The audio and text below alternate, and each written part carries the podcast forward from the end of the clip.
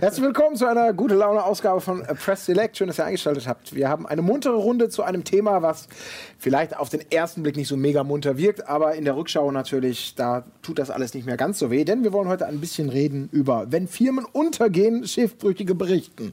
So habe ich es so versucht, auf einen Nenner zu bringen, denn äh, eben genau das soll so ein bisschen Thema sein. Wir haben eine Runde von Leuten, die alle mal in Firmen unterwegs waren, Videospielmäßig natürlich. Oder sind oder sind und alle irgendwie erlebt haben, dass aus welchen Gründen auch immer die Porten dicht gemacht wurden und waren alle mehr oder weniger Leidtragende solcher Entscheidungen. Und äh, da habe ich mir gedacht, es kann doch mal ganz spannend sein, hier ein bisschen drüber zu reden, äh, Anekdoten zu hören. Wir werden über THQ zum Beispiel reden, ein bisschen über Sega, über Game One. Ich werde auch was von Giga erzählen. Also genügend Anknüpfungspunkte auch für euch, dass wir heute vielleicht mal über Dinge reden. Ich über Rocket Beans. Über Rocket Beans. über Dinge, von denen ihr äh, euch äh, ja vielleicht auch mal eine andere Sichtweise erhofft. Und äh, ja, da ist es jetzt natürlich an der Zeit, die Expertenrunde hier auch einfach mal vorzustellen. Wir fangen an mit jemandem, der sich seit Jahren eigentlich in der Branche seine Sporen verdient, verdient hat. Jochen Langenbach. Heute bist du bei Asus als äh, PR-Manager. Genau damals und deswegen auch quasi primär auf der Bank bist du ewig lang bei THU gewesen. Ja, ich habe die noch mit zu Grabe getragen. Ja. Ich war bis zum bitteren Ende dabei. Hast sozusagen aktiv dazu beigetragen. Das wird mir hin und wieder unterstellt, ja. Wollen wir davon wollen wir mehr hören. Okay, okay. Du bist ja vielleicht auch mal dabei. Ja, das freut mich. Ja, es ist schön, dass du die weite Reise aus dem äh, genau. nordrhein-westfälischen Idyll ja, ja, auf dich genommen hast. Eddie äh, natürlich auch dabei, ähm, jemand, der viele Geschichten wahrscheinlich zum Besten geben wird. Wir werden dich ein bisschen antriggern, dass die Sachen, die du eigentlich nicht erzählen wolltest, dann auch so aus dir raussprudeln. Game One äh, ist ja vielen noch in bester Erinnerung. Deswegen bin ich sehr, sehr, sehr gespannt, was wir vielleicht für. Ähnliche Rolle wie Jochen Langbach, auch wegen mir. Ist es wahrscheinlich. Simon würde es bestätigen können. Ich habe nichts Gegenteiliges gehört. Das hat niemand gesagt, aber der Ede. Ja. Na, ich glaube, da sind wir alle gleich schuld. Ja, na, ja, aber dazu kommen wir noch. Ihr könnt euch ja noch ein bisschen hochschaukeln gegenseitig. Schwarze Peter, äh, wie die verteilt werden. Natürlich hier zu meiner Rechten auch jemand, den Natürlich. ihr bestens kennt. Äh, Fabian Döhler, hier ist ja quasi schon in Gastinventar, kann man so sagen. Auch jemand, der seit vielen, vielen Jahren sein Geld in der Branche verdient. Als Schreiberling angefangen, über diverse PR-Stationen, unter anderem bei Sega bist du eben gewesen, wie ich schon sagte. Du hast Codemasters mitgemacht. Betreust heute frei verschiedene Firmen, werden wir natürlich auch noch ein bisschen drüber reden. Ja. Und äh, ja, ich bin sehr, sehr gespannt, was du an Anekdötchen äh, in deinem Köfferchen Einiges äh, mitgebracht. Sehr gut. Vielen Dank für die Einladung. Ja, es freut mich sehr. Und natürlich Simon auch am Start, ebenfalls altgedient, brauchen wir nicht vorstellen. Und du wirst vielleicht eben die anderen Facetten, die Geschichten, ja, die Eddie nicht erzählen möchte. Ich habe auch, hab auch noch andere. Ich, ich, bin ja bei Cypress, habe ich gekündigt. Und dann Giga habe ich auch mitgemacht, Game One. Also es ist nie gut ausgegangen, wo ich war. Hm. Kann man das es meine Hoffnung für Rocket Beans. Alles, was du anfasst, wird zu Blei. Wenn ihr mich mit einer ordentlichen Abfindung vielleicht rauslasst, dann könnt, könntet ihr euch noch retten. Aber dazu kommen wir später ja. zu den Abfindungen. Abfindung ist ein tolles Thema. Das ist mein Lieblingsthema. Abfindung ist ein sehr, sehr schönes Hallo. Thema. Wie viele ja. hast du schon? Ähm, Alle. Ja, ich Alle. tatsächlich nur zwei. Okay. Aber da müsst ihr wirklich aufpassen. Hier, kommen, hier könnt ihr Lebenstipps lernen, finde ich schon. Ja. Also ich denke mir jedes Mal, wenn ich mit euch auch so rede, denke ich, fuck, ich habe alles irgendwie falsch gemacht, was, was ich beruflich angefasst habe. Ja. Ja, vielleicht fangen wir dann doch einfach mal kurz, äh, nicht aus Unhöflichkeit den Gästen gegenüber, aber einfach mal, weil äh, es ist historisch noch nicht so weit zurück und äh, das Gedächtnis ist vielleicht frisch.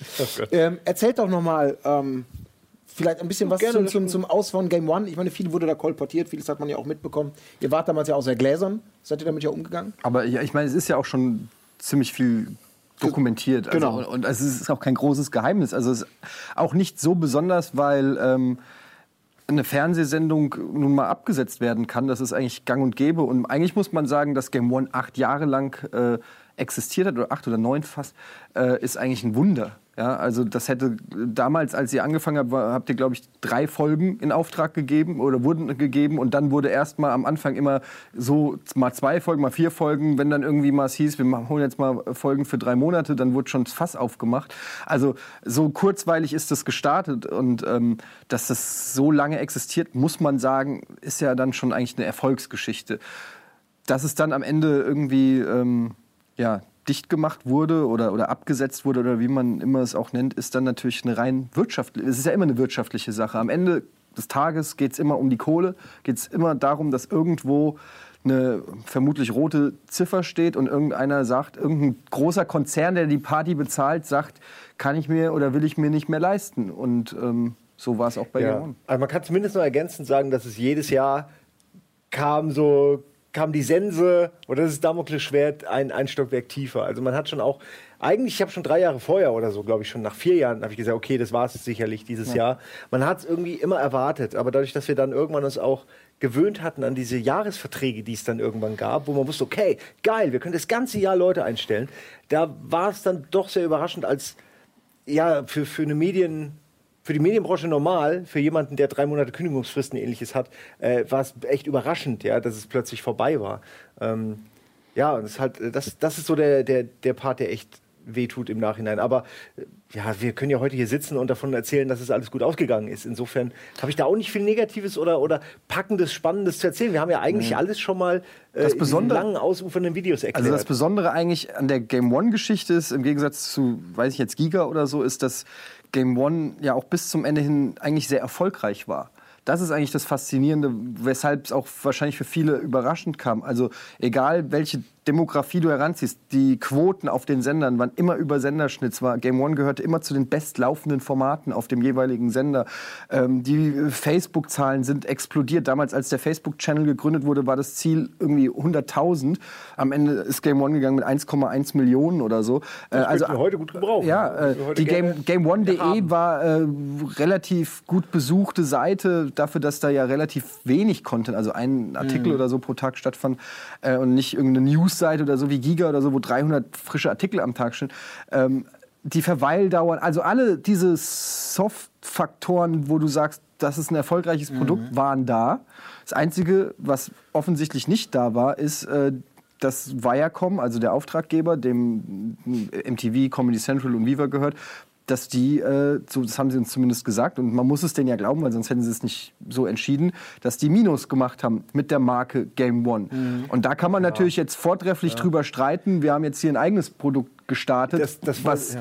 was komplett bei Null anfangen musste, mehr oder weniger, was keinen großen Konzern im Hintergrund hatte, was keine Marke wie MTV oder Viva als Zugpferd hatte. Und wir haben es hingekriegt, ähm, jetzt äh, das einigermaßen zu refinanzieren. Also ist die Frage natürlich schon berechtigt, ob der Fehler vielleicht irgendwo im Hause Viacom lag. Mhm. Das ist immer schwer zu sagen im Nachhinein. Ich, ich, zweifle nicht daran, dass es eine Menge Leute gab, die intern versucht haben, aus Game One was rauszuholen, also äh, jetzt im Sinne von Werbung oder ähnlichem. Ähm, es wurde auch versucht, das Inter zu, äh, es zu internationalisieren, dass man in Europa vielleicht noch ein paar Töpfe sozusagen angrapschen kann. Äh, all das wurde versucht. Es hat halt nie geklappt. Man als Außenstehender ist es wirklich schwer zu sagen, woran es eigentlich lag. Ich glaube, ein Hauptproblem war, dass bei MTV oder Viacom oder Viva oder wie auch immer wir gerade waren, dass die verantwortlichen Leute jetzt keine Gamer waren in dem Sinne und eben schwer die Demografie Gamer überhaupt verstehen verstanden haben. Und das macht es natürlich äh, dann nicht leichter, wenn man es jemand anderem erklären muss, der wiederum mhm. Game One noch nicht mal kennt, äh, wo man dem sagen muss, okay, nee, es ist aber wirklich gut und es ist originell und die machen viel mit mhm. Drehs und, und Kulissen und Spaß. Und das muss man eigentlich jemandem zeigen und dann muss er halt entscheiden, ob ihm das zu, zu, zu blöd war, zu viel Quatsch oder ähm, ob man damit Geld machen kann. Ich bin der Ansicht, man könnte auch heute noch damit Geld machen, wenn man es richtig verkauft.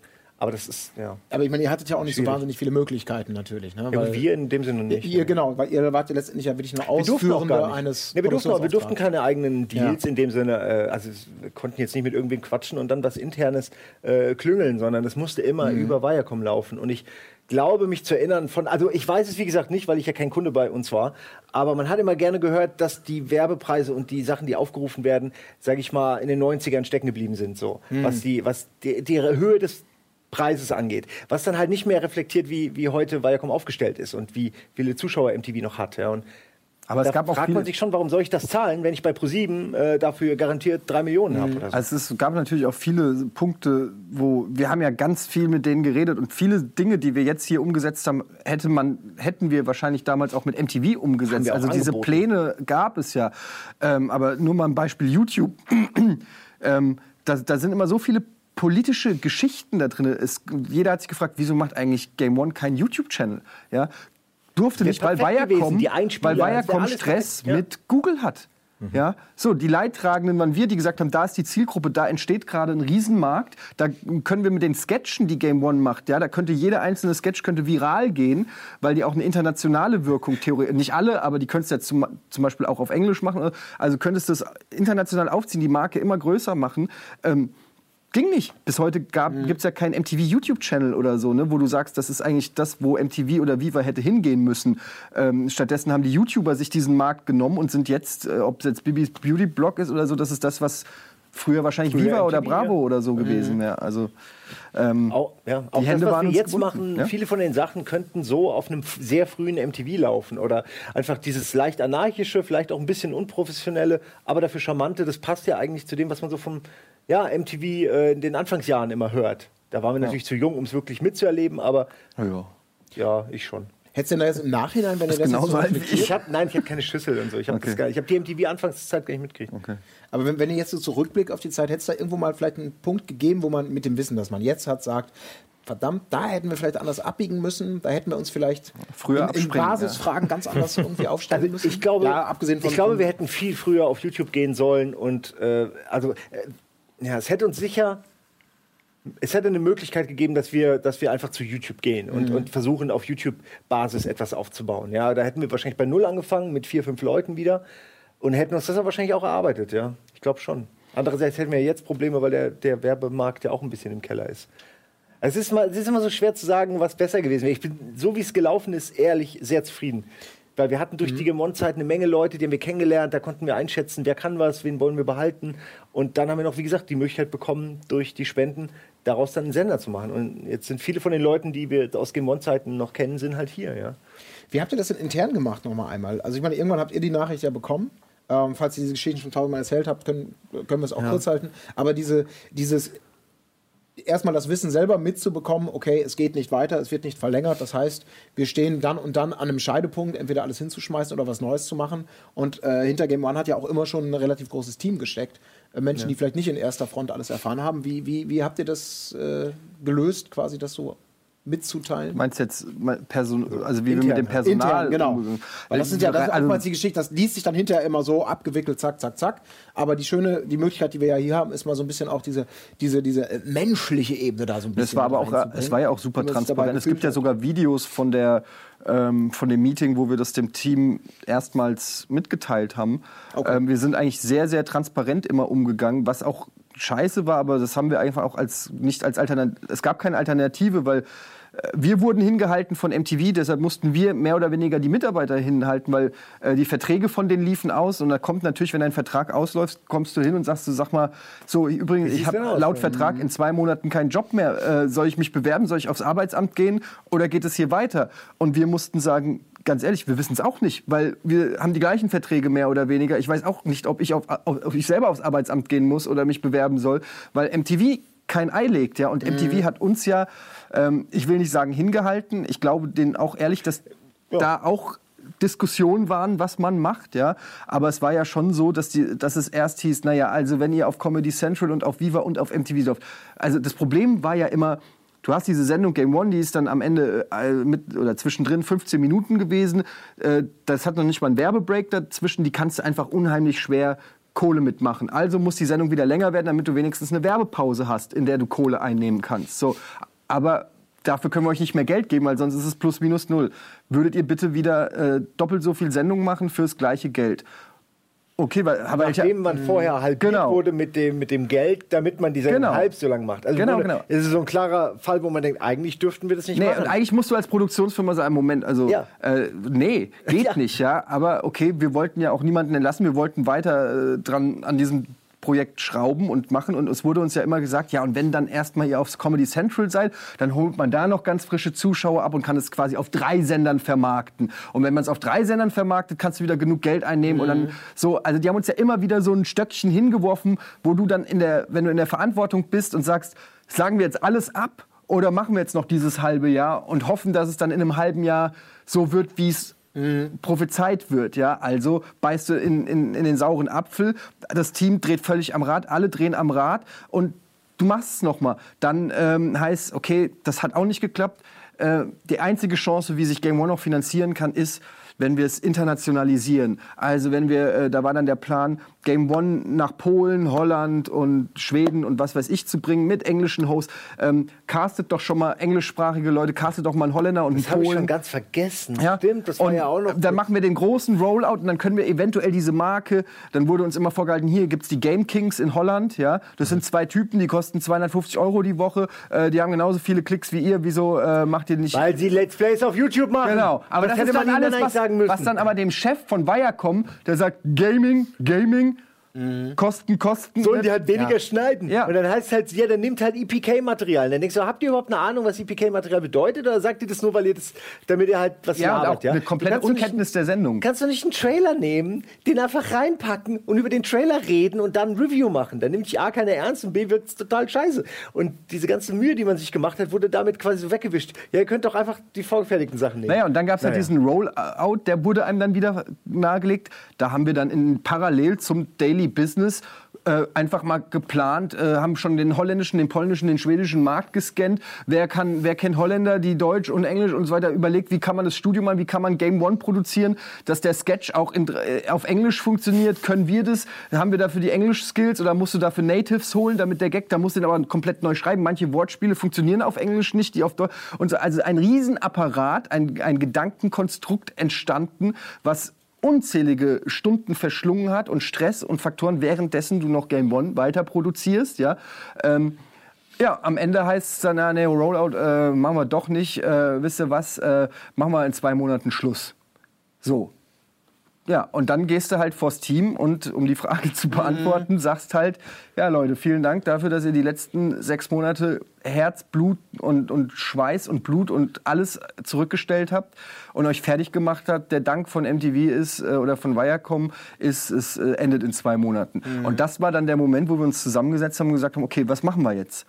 Was, was machen wir? Machen wir jetzt Call it a day? Jeder geht seinen Weg. Ähm, war acht schöne Jahre und jetzt gucken wir, ob, äh, weiß ich nicht, äh, ob irgendwo noch ein Job frei ist. Bei Sega auch, sieht schlecht aus, ne? Ja. Ähm, oder wen kennt man noch, ja? Äh, vielleicht kann ich noch eine Kolumne schreiben für Computec mhm. oder so. Äh, irgendwie muss er jetzt zahlen. Sau viele Leute sind ja auch irgendwie nach, nach Hamburg gezogen, haben dann Kinder ge gezeugt in ihrer Naivität oder so, ja. Und dann haben wir halt gesagt, nee, also fuck it, wir nehmen, wir nutzen sozusagen jetzt dieses, weil das kam ja nicht nur für uns überraschend, sondern eben auch für die Medienwelt und die Zuschauer und die Fans.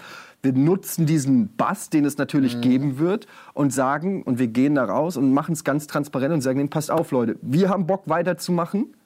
Wenn ihr Bock habt, dass wir weitermachen, lasst uns einen Weg gemeinsam finden, wie wir das machen können. Das wird aber auch nur gehen, wenn ihr bereit seid, dafür ein bisschen was zu zahlen, weil ohne Kohle geht es nicht. Und wir versuchen die Kohle so schlau wie möglich auszugeben und in Strukturen und in etwas zu stecken ähm, und dann weiterzumachen. Und das mhm. war dann im Prinzip Rocket Beans TV. Und äh, ja, im, ja, das ist eigentlich die Story.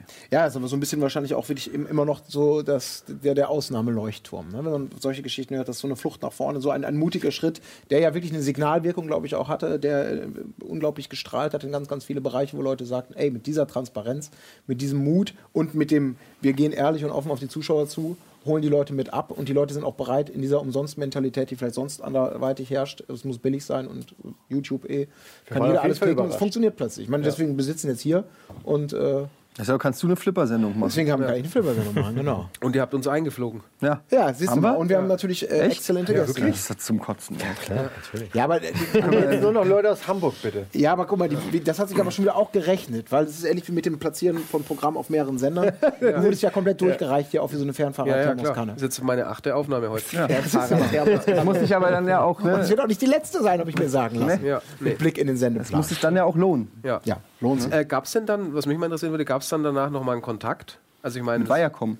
Es gab nochmal eine Kontaktaufnahme, ähm, ist noch, auch noch gar nicht so lange her, wo noch mal irgendwie, jetzt nicht über Game One, aber wo irgendwie rede, ob soll man nicht irgendwie, sagen wir, wir sind ja auch nicht im Bösen auseinandergegangen. Ne? Also ich glaube auch nach wie vor die Leute, die da saßen, das ist ja auch, das ist ja auch Viacom Deutschland ist ja auch nur ein Zweig, der wiederum gesteuert wird von Viacom Europa, die wiederum einen Geldtopf kriegen von New York, ja. Und es wird immer, es kommt immer von oben also die Leute, mit denen wir bei Viacom hier in Deutschland zusammengearbeitet haben, die waren selber Fans von Game One und die wollten, deren Jobs hingen teilweise selber mit an Game One, ja.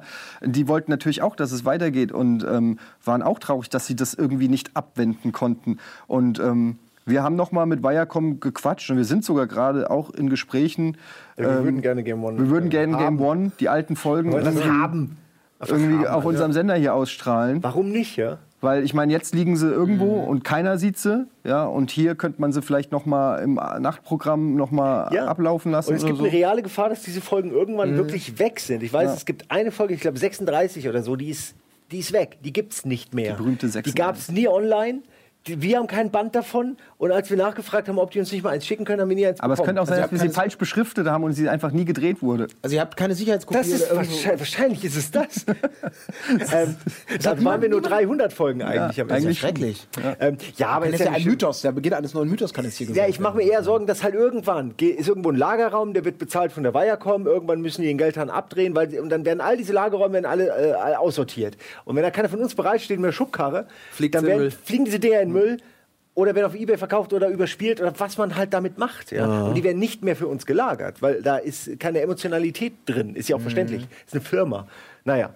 Aber und darüber hinaus Angst schon. Aber die legendäre Folge 36 ist das. Also gibt's ich bin mir nicht sicher, ob das 36 Gibt es da noch irgendwie ein Skript von oder so? Ich denke gerade daran, die Geschichte hier. Klopf, klopf. Ähm, die Tür geht auf. Es gab ja mal früher diese Hörspiele, ganz, ganz früher, vor, ah, selbst vor unserer alten Zeit hier, ja. ah, die Durbridge-Krimis äh, äh, im Radio. Und da gibt es ja auch eine Folge, die verschwunden ist und äh, es gab keine Aufnahmen. Und dann hat ja hier Pasewka hat das als äh, Live-Hörspiel aufbereitet. Und jetzt sehe ich eine Idee, dass ihr vielleicht eine Live-Folge macht. Die Folge 36 nochmal live. Wir könnten generell, wir müssen gar nicht die nehmen, wir können auch einfach eine fiktive neue Folge Game One äh, sprechen. Also Nur sprechen. So, ja, wir müssen Ingo dazu, schreibst Off-Text und machst den ganzen Kram. Und das Game One Hörspiel, ja. Naja. War ja ein Sega-Spiel. Wir hatten schon bescheuerte Ideen. Die Bayonetta-Folge habe ich mir mehrfach gesichert. das ist ein Meisterwerk. Ja, auch da wieder Trant. Auch das ist so ein Ding. Das ist ja eine typische Trant-Folge. Äh, Trant war ja lange Zeit der, der Chef von äh, Game One und halt eine, einer der kreativen Leuchtpunkte äh, hier, Leuchttürme. Und der ist dann auch, weil er Angst um seine Zukunft hatte, mit dieser Kündigung, also, ne, es war keine Kündigung, aber mit dem Abschalten von Game One ist er weggegangen. Hätten wir gewusst, dass wir weitermachen, dass das sicher ist. Er war aber auch platt einfach. Er war auch platt, also. aber ich denke halt auch, man hätte ihn auch locker irgendwie jetzt was geben können, wo er sich ein bisschen regenerieren kann, wo er nicht wieder in diese Tretmühle Medien Stimmt, vier, man, man, das wäre was geil für ihn gewesen wäre, nachdem er sich da kreativ völlig verausgabt hat, in 24 Stunden Twitch-Sender. Einfach ja. ihm was geben, wo er sich ein bisschen regenerieren ich kann. Ich meine nicht damit, dass er den irgendwie filmen muss, aber. Ja. Der, Doch, ich glaube, es hat ihm gut gefallen. Der hätte gerne Rennspiele gespielt bei uns zum Beispiel. Ja, vielleicht kommt er ja irgendwann wieder. Ich sag's ja, nein, ich meine ja nur, wie schnell dann sowas sich äh, verändert. Ja. Plötzlich ist eine der, der wichtigsten äh, Menschen quasi in, diesem, in dieser Gruppe weg, ja. Einfach nur, weil man eben so, so kurzfristig äh, informiert wird. Ja, aber das, genau, das ist ja das Problem, weil ja, ja. da genau, da kommen ja immer einzelne Schicksale hinter und jeder muss ja irgendwie gucken, dass er am Ende des Tages oder am Ende des Monats äh, die nächste Miete irgendwie bezahlen kann und äh, dass das aus Idealismus hier tatsächlich mal ein funktionierendes Konstrukt werden könnte, das war nicht unbedingt abzusehen, was sehr, sehr schön ist. Ihr grinst euch schon so. Ja, ich frage mich auch, was ist los? Was, was, was hat zwei werft geistige Anekdoten. Nee, das ist gut. Einfach, wir wissen ja, wo die Reise hingeht eigentlich. Ich wollte gerade bei dir eigentlich. Äh, ich, naja, also das das Generelle. Wir äh, haben uns da heute schon mal drüber unterhalten. Ah. Prinzipiell sieht es ja so aus, man äh, lebt und kauft die Sachen und sammelt. Der eine sammelt Flipper, der andere sammelt Turnschuhe, der andere Videospiele. und dann, dann zerlegt es dich na, hier, in, hoffentlich nicht im Livestream. Ich meine, bei euch ist die Chance groß, dass es einen von euch direkt tatsächlich Im mal live vor der Kamera ja. zerlegt. Und dann kommt jemand und schmeißt das ganze Zeug weg. Hier, die, was ist denn das hier? Videogames. Weg, fliegt alles, fliegt alles. Diese großen Container, genau. wenn, die, wenn die Wohnung ausgeräumt Super, wird. Super, Fammel, ja. komm, komm, weg. Nego EO, das ist sogar Lego. nee, Lego, Lego Geo, weg. Müll. Du, also du bist gerade selber in dieser Lebenssituation anscheinend, wo du dir überlegst, lohnt es sich, diese 20 Jahre Business gesammelten Sachen aufzubewahren, Spät. wegzuschließen, verkaufen, weghauen oder Villa will ich mit Leichen ja, wegreisen? Ach du, das ist, das ist ja nicht mehr deine Sorge, wenn du dann äh, quasi... Ja, aber du willst ja aber auch nicht, dass irgendein, irgendein Geldgeiler sagt, der es besser weiß als deine Nachlassverwalter für 10 Euro, ich nehme mal alles mit. Ich kann dir äh, tatsächlich sagen, es, äh, es gibt ein paar Leute in meinem Bekannten- und Familienkreis, die wissen, welche Sachen sie einfach wegschmeißen können, so wie sie sind, gut. und welche Sachen sie jemand geben, der dann gut. vielleicht noch ein paar Euro draus macht. So. Diesen Gedanken habe ich mir tatsächlich mal gemacht.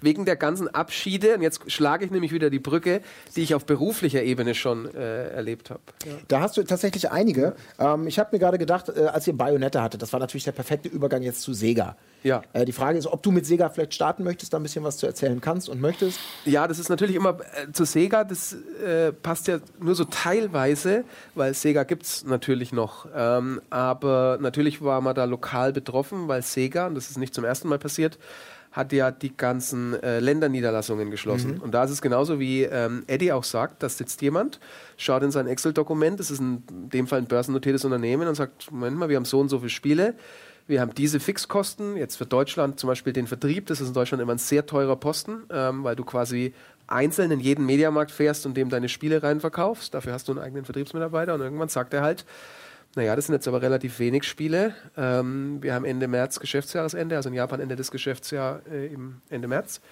Und jetzt müssen wir mal gucken, was wir unseren Aktionären erzählen, wie wir ähm, das ganze Ding hier wieder auf Vordermann bekommen. Und da sind Sparmaßnahmen, das gibt es ja überall. Ich glaube, wir haben jetzt irgendwie die Tage auch bei VW gab es wieder so ein Update. Wir müssen jetzt Rückstellungen bilden wegen der ganzen Milliardenklagen. Äh, und hier, wir sparen uns die ganzen Territory Offices. Mhm. Ähm, auf Wiedersehen was dann natürlich intern dazu führt, äh, das muss vorher geplant werden, da müssen ja Verträge aufgesetzt werden, aber du bist börsennotiert, du musst also dafür sorgen, dass diese Info nicht vorher rauskommt. Wenn nämlich so eine Info vorher rauskommt, dann heißt, oh, angeblich macht Sega die Büros zu, vielleicht machen die alles mhm. zu. Aktienkurs geht runter. Das heißt, es ist alles so eine geheime Operation, aber wenn du schon lange in der Firma bist, du kriegst natürlich ein Gefühl dafür. Ähm, der Klassiker war eine Kollegin von mir in den USA, verliert auf der, E3, auf der E3 oder auf irgendeinem Event ihren Blackberry, also hier ihr ganzes E-Mail-Gedönse. Kommt dann wieder zurück ins Büro und sagt, brauchen brauch einen neuen Blackberry. Ja, äh, wir kümmern uns, IT-Abteilung. Die IT-Abteilung, die kriegen immer schon ganz früh die Info, die müssen ja die E-Mail-Accounts abstellen, wenn Ende ist, damit keiner mehr Geschäftsgeheimnisse und so. IT-Abteilung weiß immer ganz früh, wenn irgendwo die Lichter ausgehen. Die kriegen die Infos mehrere Tage vorher. Ja, deinen neuen Blackberry-Ding kriegst du schon. Hm. Nächste Woche so, sag mal, ich habe doch da, wann kriege ich denn hier mein neues Telefon?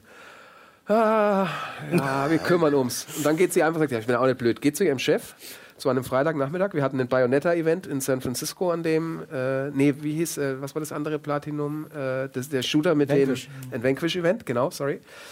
Und ähm, ich komme dann nachher auf den Event, wir sehen uns da und dann schickt sie mir irgendwann eine, eine, Nachricht von ihrem Rechner, nicht von ihrem Blackberry, weil sie sollte nie mehr einen neuen bekommen.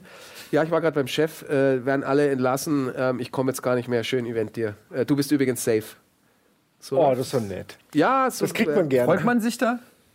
Ähm, also ich habe mich schon gefreut, weil ich war ja mit Visum drüben und bin gerade umgezogen und es wäre schon ziemlich blöd gewesen, wenn ich in der Zeit meinen äh, Job verloren hätte.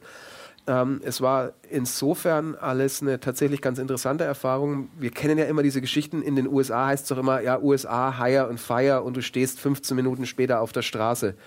Ähm, da gab es ja den Up in the Air, den Film, wo der Kündigungsmeister reinkommt. Mhm. Und also das soll jetzt gar keine Schadenfreude oder irgendwas. Also du bist, also ich habe an dem Tag haben auch ich auch haben einige Leute schon ein bisschen geweint, wenn dann irgendwie so Kollegen gehen und Freunde, mit denen du irgendwie jetzt die letzten mhm. Monate Jahre gearbeitet hast. Aber unabhängig davon mal zu sehen, dafür bin ich auch dankbar für diese Erfahrung, wie es in den USA läuft. Eine Kollegin, die war 15 Jahre dabei. Wir sind Montag ins Büro gekommen, dann kam eine E-Mail an jeden, bitte jeder an seinem Platz bleiben. Ähm, es gibt heute eine Company, ein Restructuring, Streamlining, mhm. je nachdem, wie du es nennst. Wer betroffen ist, bekommt eine Einladung von Human Resources. Dann sitzt du vor deinem Rechner, du darfst nicht weg.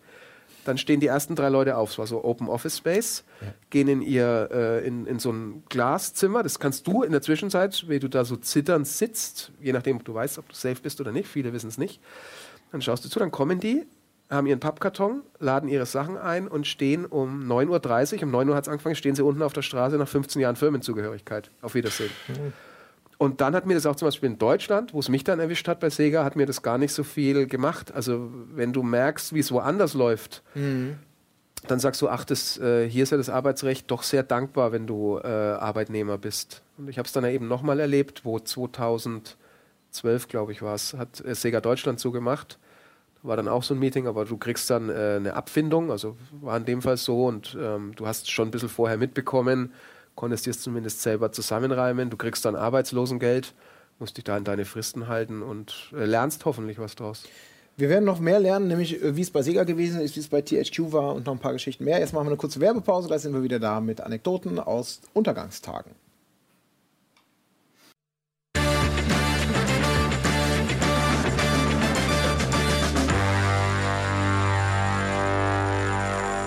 Willkommen zurück. Wir sind immer noch bei unserem nicht ganz so schönen Thema, aber in der Rückschau dann manchmal eben auch nicht mehr ganz so schlimmen Thema Firmenuntergänge, wenn man selber beteiligt ist. Wie haben wir es erlebt? Wir haben eine Runde, wir haben schon ein bisschen gesprochen über Game One zum Beispiel, über den Neuanfang mit den Rocket Beans, werden noch zu THQ kommen und sind gerade aber noch in Geschichten von Fabian ich will, zum Thema Bevor Sega. ihr weiter, ja. ich will nur, weil das so ein trauriges Thema eigentlich sind, so, so viele, äh, finde ich, äh, was man wirklich auch sagen kann, es soll nur jetzt noch nicht ein Fazit sein oder so, aber wir sind ja alle schon länger berufstätig und in der Branche haben, wie gesagt, auch jeder schon so seine positiven und negativen Erfahrungen gemacht, weil es gibt ja auch Leute da draußen, die betroffen sind von, muss, ob sie jetzt gekündigt werden oder was auch auf Jobsuche sind, arbeitslos sind oder was auch immer, Firma macht dicht.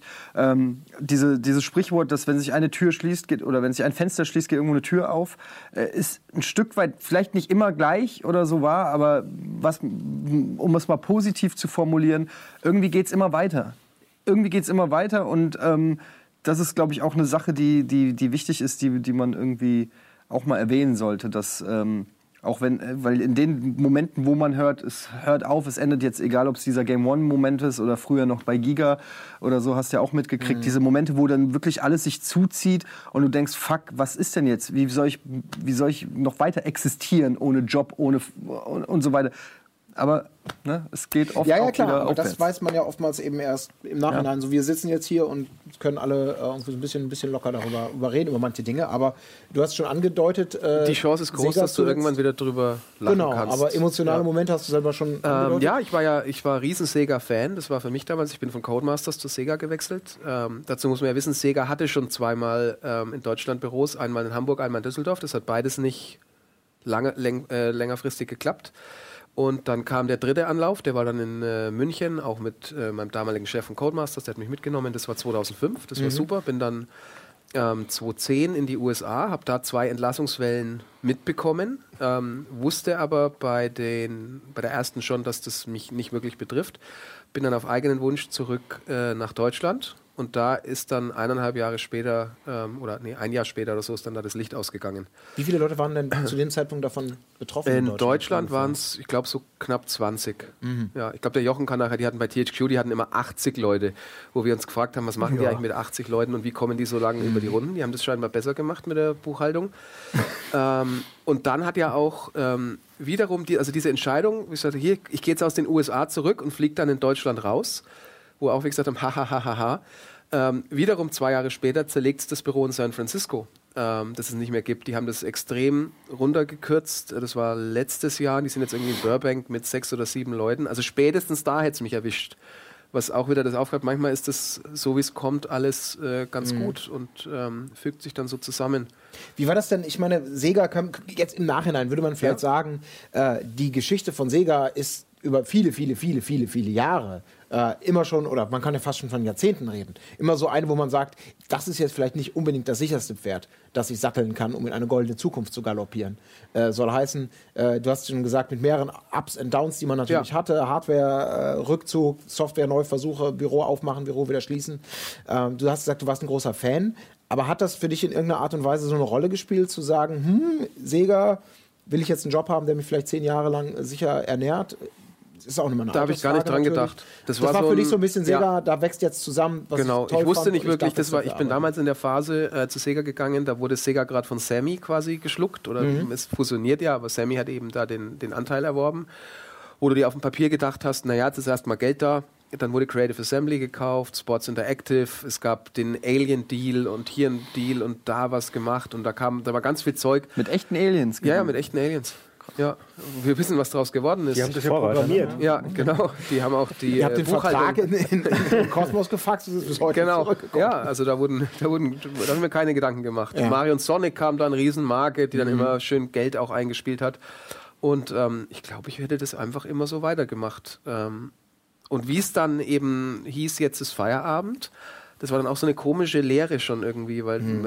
ich habe die Leute echt gern gemocht und wenn du da eine Zeit dabei bist, dann weißt du, lernst du dich kennen, baust du da Freundschaft und es war ganz, ganz seltsames Gefühl. Aber ähm, im Nachhinein gut, dass es so gekommen ist. Ich war dann quasi gezwungen, äh, mhm.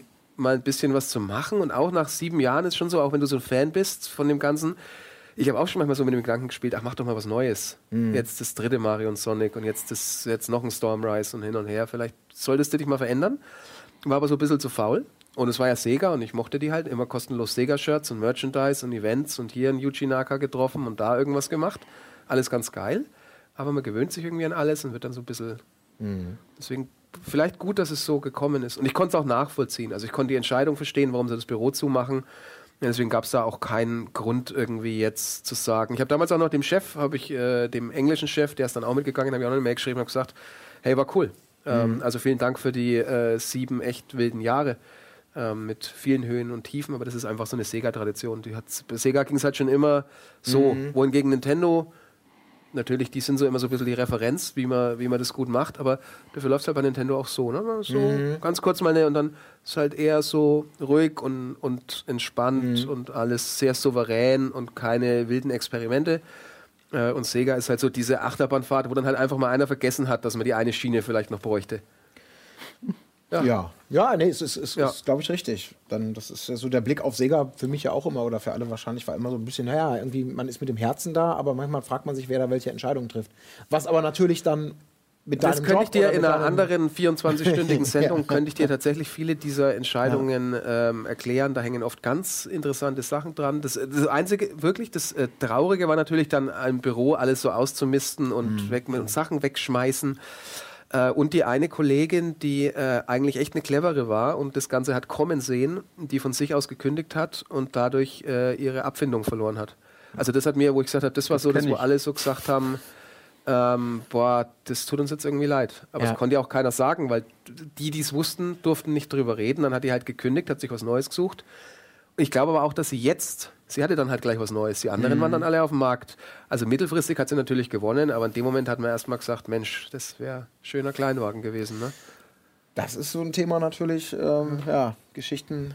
Abfindung, das sind ja alles so, so, so Sachen, die. Wie, ja. Ihr habt ja komplett, also ich meine, bei Sega ist ja so, Sega, das muss man dazu sagen, hat du kriegst deine Abfindung eigentlich nur dann, wenn das ganze Ding komplett den Bach, äh, äh wenn es noch weiter besteht. Stopp, mhm, so ist genau. so. Äh, wenn es noch irgendwo anders weiter betrieben wird oder Koch hat dann in dem Fall den Vertrieb übernommen, dann könntest du ja theoretisch klagen und ja. eine Abfindung dient ja immer dazu, dass einfach Ruhe, Ende, ja. keine Ansprüche mehr, alles, alles cool und alle happy, Handshake, gut. Also man sagt manchmal auch Golden Handshake eben dazu. Genau, dann machen wir nicht so und, ähm, ich meine, ich weiß ja nicht, was du für Verträge unterschrieben hast mit äh, Stillhalte und du unterschreibst ja ganz wilde Verträge, aber THQ hat sie ja dann weltweit zerrissen. Das ist richtig. Besteht da ein da besteht theoretisch kein Abfindungsanspruch, ne? Doch, äh, es war in dem Fall ja so, dass die amerikanische Mutter in die Insolvenz gerutscht ist und äh, tatsächlich die deutsche GmbH unter eigenem, unter lokalem Recht läuft. Ich kenne mich da jetzt auch nicht so hundertprozentig aus, aber wir waren tatsächlich nicht insolvent. Und wir waren bis zum Ende solvent. Wir haben äh, mit dem, was wir hatten, noch schwarze Zahlen geschrieben. Natürlich mit der Perspektive irgendwann, äh, da kommt nichts mehr nach. Weil mhm. äh, als deutsche Niederlassung, äh, wir haben ja nicht selber entwickelt. Wir haben ja nicht selber ein Studio nebenan gehabt und gesagt, so komm, setzen wir uns hin und jetzt machen wir die Spiele selbst, machen das nächste Dawn of War einfach hier selbst. Ähm, und da war ja klar, dass irgendwann wird das Material auslaufen und wir haben nichts mehr zu verkaufen. Aber wir haben halt bis zum Ende schwarze Zahlen geschrieben in Deutschland und äh, haben wegen Mangel der Perspektive das Geschäft geschlossen. Und da gab es dann halt noch Abfindungen. Jetzt nur mal ganz kurz zur Aufklärung, äh, vielleicht für alle, äh, weil wir jetzt so fließend übergegangen sind. Jochen, du warst bei THQ ja auch eben ein, ein durchaus wesentlichen Teil deines Berufslebens, möchte ja. ich sagen. Mhm. Äh, acht Jahre. Acht Jahre. 2005 genau. bis 2013, mhm. genau. wie du es schön formuliert hast, wirklich bis zum bitteren Ende. Ja. Warst du Teil dessen. Ähm, wie war dein beruflicher Werdegang da? Vielleicht skizziert das mal ganz kurz, damit ich mir so ein bisschen vorstellen kann. Ich, bin die, ähm, ich habe angefangen in der PR-Abteilung als, als PR-Manager und habe irgendwann dann äh, später die ähm, PR-Leitung übernommen, habe dann ganz zum Schluss dann noch die, die gemischte Head of Marketing und PR-Rolle äh, ähm, ausgeführt und äh, ja, war halt äh, in eine Zeit reingekommen, wo es wirklich gerade mit THQ äh, nur noch nach vorne ging. Ne? Und, und, das war dann bei uns intern ganz oft, oh, jetzt sind wir Nummer drei, jetzt greifen wir Nummer zwei an und dann ist die Nummer eins nicht mehr weit. EA zieht euch warm an. Mhm. Wo wir schon alle immer selber, ich meine, die Deutschen sind ja auch immer noch ein bisschen skeptischer und ein bisschen bodenständiger als äh, die Kollegen in, in, den USA zum Beispiel, die dann gerne mit den Superlativen um sich schmeißen. Aber da war schon eine Zeit, da haben wir selber dann auch irgendwo dran geglaubt. Das war bis 2007, also eigentlich nur die ersten zwei Jahre, in denen ich da war, ging es äh, nur vorwärts. Aber vor allem die meisten Umsätze wurden gemacht. Und für mich war es auch so. Ähm, kurz vorher hatte ich THQ überhaupt nicht für mich persönlich auf dem Zettel. Das war so die SpongeBob und Wrestling Firma. Mhm. Und ähm, das war auch über Jahre ein sehr gutes Geschäft und wo über die Lizenzen halt auch sehr viel reinkam. Und äh, obwohl man natürlich sehr viele Lizenzgebühren äh, ab, abgeben muss ähm, an die Lizenzgeber, haben wir äh, wahnsinnige Stückzahlen gemacht, wo wir einfach 15 Millionen für Nemos verkauft haben und so Geschichten. Ähm, aber das war glücklicherweise im PR-Bereich gar nicht so mein, meine Aufgabe. Ich war eher im Core-Gaming-Bereich. Aber ähm, auch da, ich bin reingekommen, ich wusste zum Beispiel gar nicht, als ich reinkam, dass das bei uns Stalker liegt. Ähm, das war für mich auch schon so ein, so ein, Running Gag über Jahre, dieses Stalker, was irgendwo entwickelt wird. So neben äh, war so ein bisschen der Wettbewerb, was kommt zuerst, Duke Nukem oder, oder Stalker oder kommt beides nicht. Und da war ich total am ersten Arbeitstag, also ich, im Nachhinein bin ich überrascht, dass sie mich genommen haben mit so mangelnder Produktkenntnis, äh, so. dass ich gar nicht wusste, dass das THQ oder der Stalker in der Pipeline hat, dass sie auch irgendwann rausgebracht haben, was auch gerade in Deutschland sehr erfolgreich war und äh, eine, äh, eine klasse Geschichte. Das ist doch der Vorgänger von Metro eigentlich, oder? Im Grunde ja. Also sehr viele von dem Team sind dann da äh, zum Studio gewechselt und haben dann äh, Metro 2033 mhm. gemacht. Genau, ja. Ja, das ist spannend, weil genau das, was du gerade schon angedeutet hast, also ich mhm. muss sagen, aus meiner, aus meiner, aus meiner Gamer-Sicht äh, oder, oder Schreiberlinger-Sicht, oder wie man es aber nennen möchte, war THQ tatsächlich über Jahre lang so eine Firma, ja. wo du wusstest, wenn du ein Testmuster von THQ auf den Tisch bekommst, dann ist, steht Nickelodeon drauf, irgendwas, äh, es wird schon irgendeine Lizenz Mumpitz sein, das ist alles so Masse genau. hingeschludert, sag ich mal, aber THQ ist nicht unbedingt das, wo Core Gamer mit, den, mit der Zunge schnalzen und super, genau. endlich wieder ein neues THQ-Spiel. Und das hat sich dann tatsächlich so Mitte der 2000er geändert, ne? genau. äh, mit, mit, eigenen, mit eigenen Auftragsproduktionen, mit, mit, dem, mit ja. ein paar guten Lizenzen, mit, äh, mit Titeln, wo man sagt, okay, jetzt können wir auch wertig arbeiten. Aber Red mal, Faction ne? auch THQ? Ja, ja, mhm. genau. Genau. Und äh, ja, aber trotzdem, ähm, wir wollen jetzt nicht in die Operation Flashpoint? Codemasters. Flashpoint war. Oh, Entschuldigung. da kann ich auch eine Geschichte Du meinst, glaube ich, Full Spectrum Warrior. Ja, genau. Full, Full Spectrum. Ah, um ja. Genau. Das habe ich gemocht. Ja, ja da kommen doch so ein paar Perlen. Kommen da ja. jetzt so? Ja, auf jeden Fall. Aber ähm, also äh, das hat auch alles Spaß gemacht und natürlich gerade so PR-seitig äh, äh, sind natürlich die, die Core-Games wesentlich interessanter. Da waren dann halt die, die spannenden Pressetouren, ähm, die, die man veranstaltet hat, wo ja auch der ein oder andere von euch mal mit dabei war. Und ähm, ja, aber im, im, Grunde, ohne jetzt zu tief in irgendwelche Analystenpapiere äh, äh, einzusteigen, war es schon so, dass ähm, bei THQ, das hat man selber auch jeden Tag gemerkt, gibt es, gab es bis zum Ende eine starke Fraktion, die immer noch an dieses alte Modell geglaubt hat, wir machen Lizenzspiele. Und haben dann teilweise äh, Deals unterschrieben mit Nickelodeon, mit äh, Pixar, mit äh, ähm, was weiß ich, und ähm, haben sich verpflichtet, über die nächsten drei, vier Jahre Spiele zu produzieren, wo man aber schon im ersten Jahr absehen konnte, die verkaufen sich nicht. Weil plötzlich dann äh, spätestens mit dem iPhone ähm, waren Kids Games nur noch auf äh, Mobile interessant. Ne? Wo die Eltern gesagt haben, ich zahle jetzt keine 60 Euro mehr oder 60 Mark oder was, später waren es dann Euro, äh, für, ähm, für Kinderspiele. Und ähm, trotzdem wurde halt unheimlich viel an Ressourcen immer noch in diesem Kids-Bereich gehalten. Und das haben wir halt auch intern gespürt, wo wir immer eine gewisse ähm, ja, ich sag mal, Begeisterung spielen mussten, wenn das nächste SpongeBob-Spiel angekündigt wurde und wir dann auch immer irgendwo in den Meetings, äh, wenn man sich da global zusammengerauft hat, dann noch ein bisschen äh, Enthusiasmus auch für diese, diese Marken zeigen musste, wo man aber wusste, das, das bringt nichts. Aber das, das deutet ja auch so ein bisschen an, oder, oder äh, was, du schon, was du schon gesagt hast.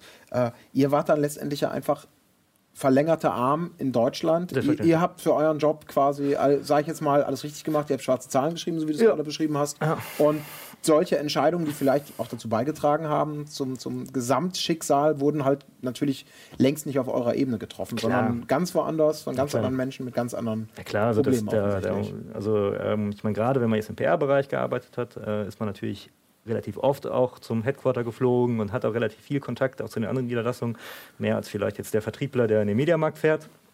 Aber äh, und, und man wird dann auch angehört, und gerade bei den Kampagnen natürlich, äh, wird schon irgendwo äh, dir zugetraut, dass du den Markt kennst und, und dann auch äh, entsprechend beackern kannst. Aber natürlich. Ist ja so ein bisschen in der Vermittlerrolle. Ja, ne? absolut, absolut. Und es, also, es ist so ein bisschen so eine Urban Legend, aber es, es kann durchaus stimmen, ähm, als es dann schon anfing zu zittern bei THQ und dann es auch losging mit äh, Niederlassungen, die geschlossen werden sollen, ähm, gab es ja jedes Mal zum neuen Geschäftsjahr den Moment, äh, jetzt machen wir hier die Forecast, sprich die Planung, wie viel wollen wir verkaufen von Titel XY in Deutschland äh, oder in meinem Markt. Und äh, meistens war es ja so, Headquarter wollte so viel verkaufen in, den, in Deutschland, Spanien, wo auch immer. Und äh, die realistischeren oder die, die den Markt kennen, haben gesagt, ja, vielleicht eher nur so viel. Und dann war es tatsächlich so, dass man sagt es, dass die Spanier sich ihre ähm, Niederlassungen weggeplant haben, weil die sind so ehrlich und so realistisch an die, an die Planung rangegangen und gesagt, wir können davon nur so wenig verkaufen, ah. glaubt mir das. Aber dann, dann schadet man sich doch, also nicht jetzt die Niederlassung, aber die Firma an sich schadet sich doch, wenn man die Leute dadurch dazu bringt, ja, aber dann hat dann äh, halt im Fake-Angaben zu machen. Ja, das das gab es aber ja jahrelang in der Spieleindustrie, äh, ganz besonders die nicht verkauften Millionen Module vor sich herschieben. Mhm. Wir kennen alle diese legendäre IT-Geschichte, aber generell ist es so, erstmal beim Headquarter auch bestellen und das Land schiebt dann und dann schiebst du die schon irgendwo hin und dann werden sie weiterverkauft nach Russland und nach irgendwie. Oh. Und es geht ganz lang. Acclaim hat das da waren, da waren eigentlich schon äh, buchhalterisch waren bei Acclaim alle Lichter aus. Und die haben immer noch mal und noch mal, wir, wir stellen noch mal 700.000 von dem Spiel rein in den Markt. Und durchverkauft wurden dann 13.000. Und dann fragst du dich, wo sind denn die 680.000 gelandet? Was macht man damit, ja? Es, ja. ja. Mexiko. Ja, ja Drittvermarktung, Viertvermarktung, verschrotten. Das, da kannst du ganz lang, kannst du dich da immer wieder so, dann schiebst du halt noch mehr, weil du musst ja dann, mhm. also es war zum Beispiel auch so, dass ähm, Mario Sonic, was ein sehr erfolgreicher Titel ist, und das ist kein, der hat zum Beispiel auch die Verluste von anderen Titeln, ähm, wenn zum Beispiel kompensiert. kompensiert. Also wir haben auch einen Forecast abgegeben. Ähm, sagen hier, wir, wir machen jetzt von Titel XYZ, verkaufen wir 20.000, 70.000, 80.000 dann ähm, haben die nicht so performt. Dafür hatten wir aber dann das Glück, dass ein Mario und Sonic, obwohl der Forecast schon hoch war, sich nochmal signifikant besser verkauft hat. Und schon kommst du, obwohl du bei den anderen, das, mhm. das geht dann ja. schon so. Ist natürlich nicht perfekt mhm. und da kannst du lang ähm, rumeiern. Bei uns war es tatsächlich auch so, ähm, bis auf das zweite Jahr, glaube ich, da hatten wir relativ viele Anlaufkosten auch mit Vertrieb, ähm, war Sega von 2005 äh, an, ohne Schummelei, ohne wilde Tricks ähm, rentabel. Zumindest eine schwarze Null und hat auch keine, ähm, bei den Mario und Sonic-Titeln, die haben hier gut funktioniert, mhm. auch äh, Geld überwiesen an entsprechende Headquarters. Also tatsächlich so, dass dann die GmbH dann einfach hier halt dann irgendwann. Äh, aber wenn eben alle Territories dicht machen, weil ähm, mhm. Spanien auch das war so immer der Klassiker, mhm. äh, weil in Spanien wieder nur Siesta gefeiert wurde und die halt immer so irgendwie ein bisschen anders ist alles gesehen haben, es auch ein schwieriger Markt war. Die haben das mit der EU auch, es hat nicht so gut geklappt für Spanien alles. Mhm ähm, dann yes. reißt es sich halt mit rein. Da reißt es sich ja. mit rein. Da ist, ähm, sollte man mal erlebt haben.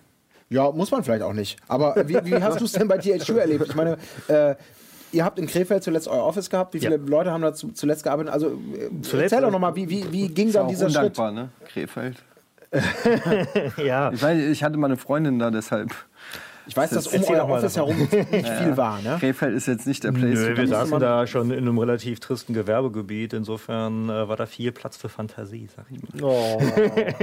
genau, ja, aber, genau wie, wie, wie, lief das? Also ich meine, ich kann mich erinnern, ich war in den letzten Wochen, ich war da auch noch mal bei euch gewesen. Ich habe da ja. irgendwas geholt, irgendwie ein Spiel abgeholt. Also wir haben kurz geredet, du hast mich da mal rumgeführt. Und ich hatte da schon so ein bisschen das Gefühl, oh, hier arbeiten aber nicht mehr viele Menschen irgendwie. Oder die haben alle früh Feierabend gemacht. Und dann hast so. du so ein dreifaches Echo gehört wahrscheinlich, ne? Ja, also genau. ich dachte, hier könnten viele Menschen sein. Ja, ja, also als ich da angefangen habe, war das so ein bisschen wie äh, ähm, ja, am, am Hauptbahnhof äh, zur Hauptverkehrszeit so ungefähr. Das, äh, du konntest dich kaum konzentrieren, so, so, voll war das da auf der Etage, wo ich gearbeitet habe. Am Ende saß auf dieser Etage, ich hatte da mittlerweile mein Einzelbüro. Aber auch der Kollege im Großraumbüro hatte ein Einzelbüro, halt ein sehr großes. Aber das war zu einem Zeitpunkt, wo ihr schon wusstet, das geht nicht. Es ist, es ja, es war, es war ja so, wir hatten ja ein, ein, Jahr vor der endgültigen Schließung, äh, sprich, ähm, wir haben ja in äh, 2013 dann die Pforten geschlossen, also ein Jahr vorher hatten wir nochmal einen großen Care aus, da wurde nochmal die Hälfte äh, geäxt bei uns. Also tatsächlich die Hälfte des äh, Teams äh, in jeder Abteilung im Grunde fast 50 Prozent raus. Und ähm, da war uns allen irgendwo klar, jetzt äh, ist es nur noch Survival-Modus. Und äh, dann war es aber auch so ein bisschen so, äh, wie Fabian gerade schon sagte, ich war dann auch ein bisschen, also bei mir war auch schon Alarmglocken, ich muss jetzt hier weg, ich bin, da war ich ja schon sieben Jahre da. Und äh, es, es war der, der Spaß war dann nicht mehr wirklich gegeben, wo dann viele Kollegen halt auch weg waren und äh, ja auch äh, der, der Glaube daran, dass es was werden könnte, auch nicht der, der allergrößte war. Naja, auf jeden Fall, ähm, trotzdem war ich halt so ein bisschen faul dann auch in dem Moment, ähm, mir was, was Neues zu suchen, aber es war dann auch schon so ein bisschen in dem Moment äh, nicht nur Faulheit, sondern auch Loyalität. Ich hatte so ein bisschen diesen romantischen Gedanken, jetzt gehöre ich zu diesen Restteam, die reißen äh, den Karren jetzt nochmal rum und am Ende blühen wir wieder auf und ich gehöre dann zu diesem inneren Kreis von Leuten am Ende, die sagen, hey, das waren doch die von 2013, der, die das Class of 2K13. Ja. Aber ich meine, ihr hattet zum Schluss ja auch dann wirklich durchaus wertige Titel. So Darksiders 2 war eins der letzten. Ne? Das war nochmal ein ne guter, guter Erfolg auf jeden Fall. Darksiders 2 und, und weltweit war Saints Row 3 ein Riesending, mhm. sehr erfolgreich. Ähm, und äh, man munkelt auch, hätten wir noch ein halbes Jahr bekommen und nochmal 50 Millionen aufs Konto, dann hätten wir es geschafft. Da kann man so geht es mir privat. ja. Frag mich doch. Da Fabian. Millionen nicht für die Rettung. Stimmt es denn, dass äh, den damals schon etwas lose äh, so auf der Wirbelsäule umherbaumelnden Kopf, dass You Draw ihn dann nochmal so komplett rüber es wurde ja immer in den Medien gesagt, You Draw hat irgendwie, war dann so der Genickbruch der Das Finale. war mit Sicherheit. Und war das dieses fürchterliche Tablet? Das war das fürchterliche Tablet, ja. Das, so das, haben wir es auch verkauft. Vielleicht war das der Fehler. Das habe ich Leuten geschenkt, die wollten es nicht. Ähm, wir, hatten, wir hatten tatsächlich, das war eine ganz unangenehme... Das ist ein Dreckstablet. Bitte nicht. Er, also, erklär noch mal ganz recht. kurz. Ja. Das ist das fürchterlichste, was ich je hatte. Das Schlimme war ja, leid, dass ich jetzt diese...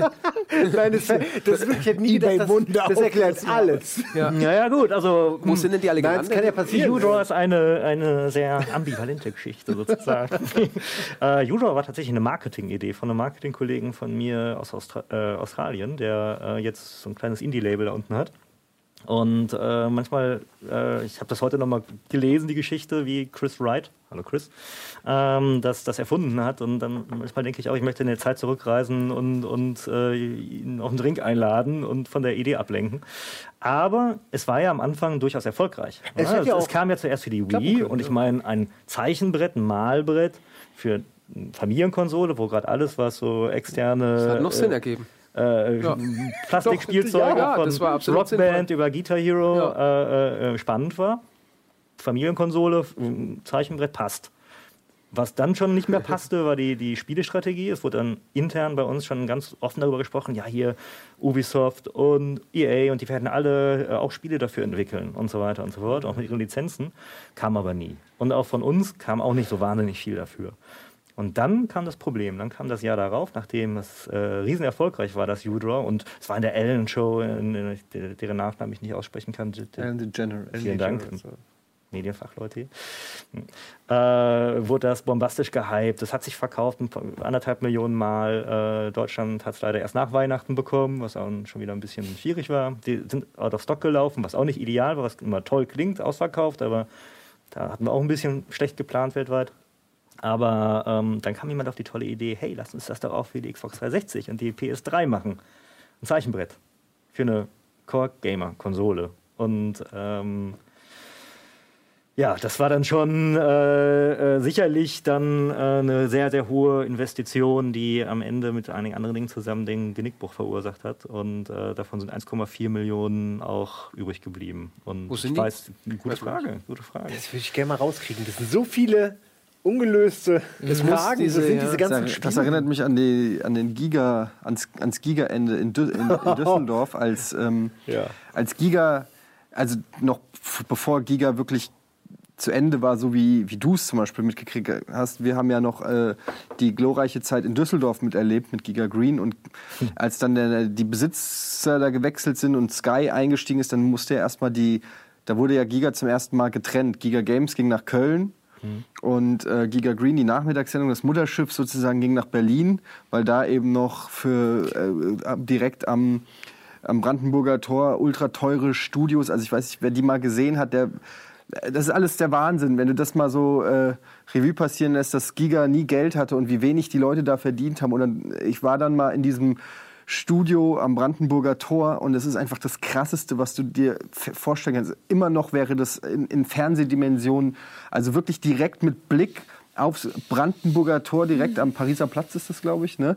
Ähm, mehrere Etagen, in, in der Mitte so ein Rondell mit Glaskuppel, wo du hochguckst und oh, das sieht aus wie eine, wie, wie eine Burg.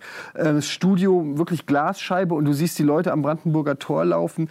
Ähm, so kreisrund ging es einmal rum, ich weiß nicht, mehrere hundert oder tausende Quadratmeter Studiofläche ungenutzt. In einer Ecke war diese Politik Ecke dann von, mhm. äh, äh wie hieß nicht Upload, sondern wie hieß die? Real? Äh, Giga Real. Giga Real. Ja. Äh, in einer Ecke, so ein die kleiner. Politik-Ecke. Genau, die Politik-Ecke in einer Ecke. Wirklich alles, kleiner ne? als hier. Braucht es nicht ja. viel Platz dafür eigentlich. Kleiner als hier, so eine kleine Ecke Tisch, eine Standkamera und ansonsten dieses gesamte Gebäude mit Glaskuppel, mit Keller, mit, weiß ich nicht, wo Günther Jauch neidisch wäre, da eine Politik zu machen, war komplett leerstehend. Ich möchte nicht wissen, was allein diese Immobilie ähm, Was ist da jetzt drin? gekostet hat. Ich weiß es nicht. Ich glaube, da ist mittlerweile. Wettbüro. Nee, nee, nee, nee, ich glaube, das ist irgendwas Spiegel oder Axel Springer, irgendwas, keine Ahnung. Egal, auf jeden Fall.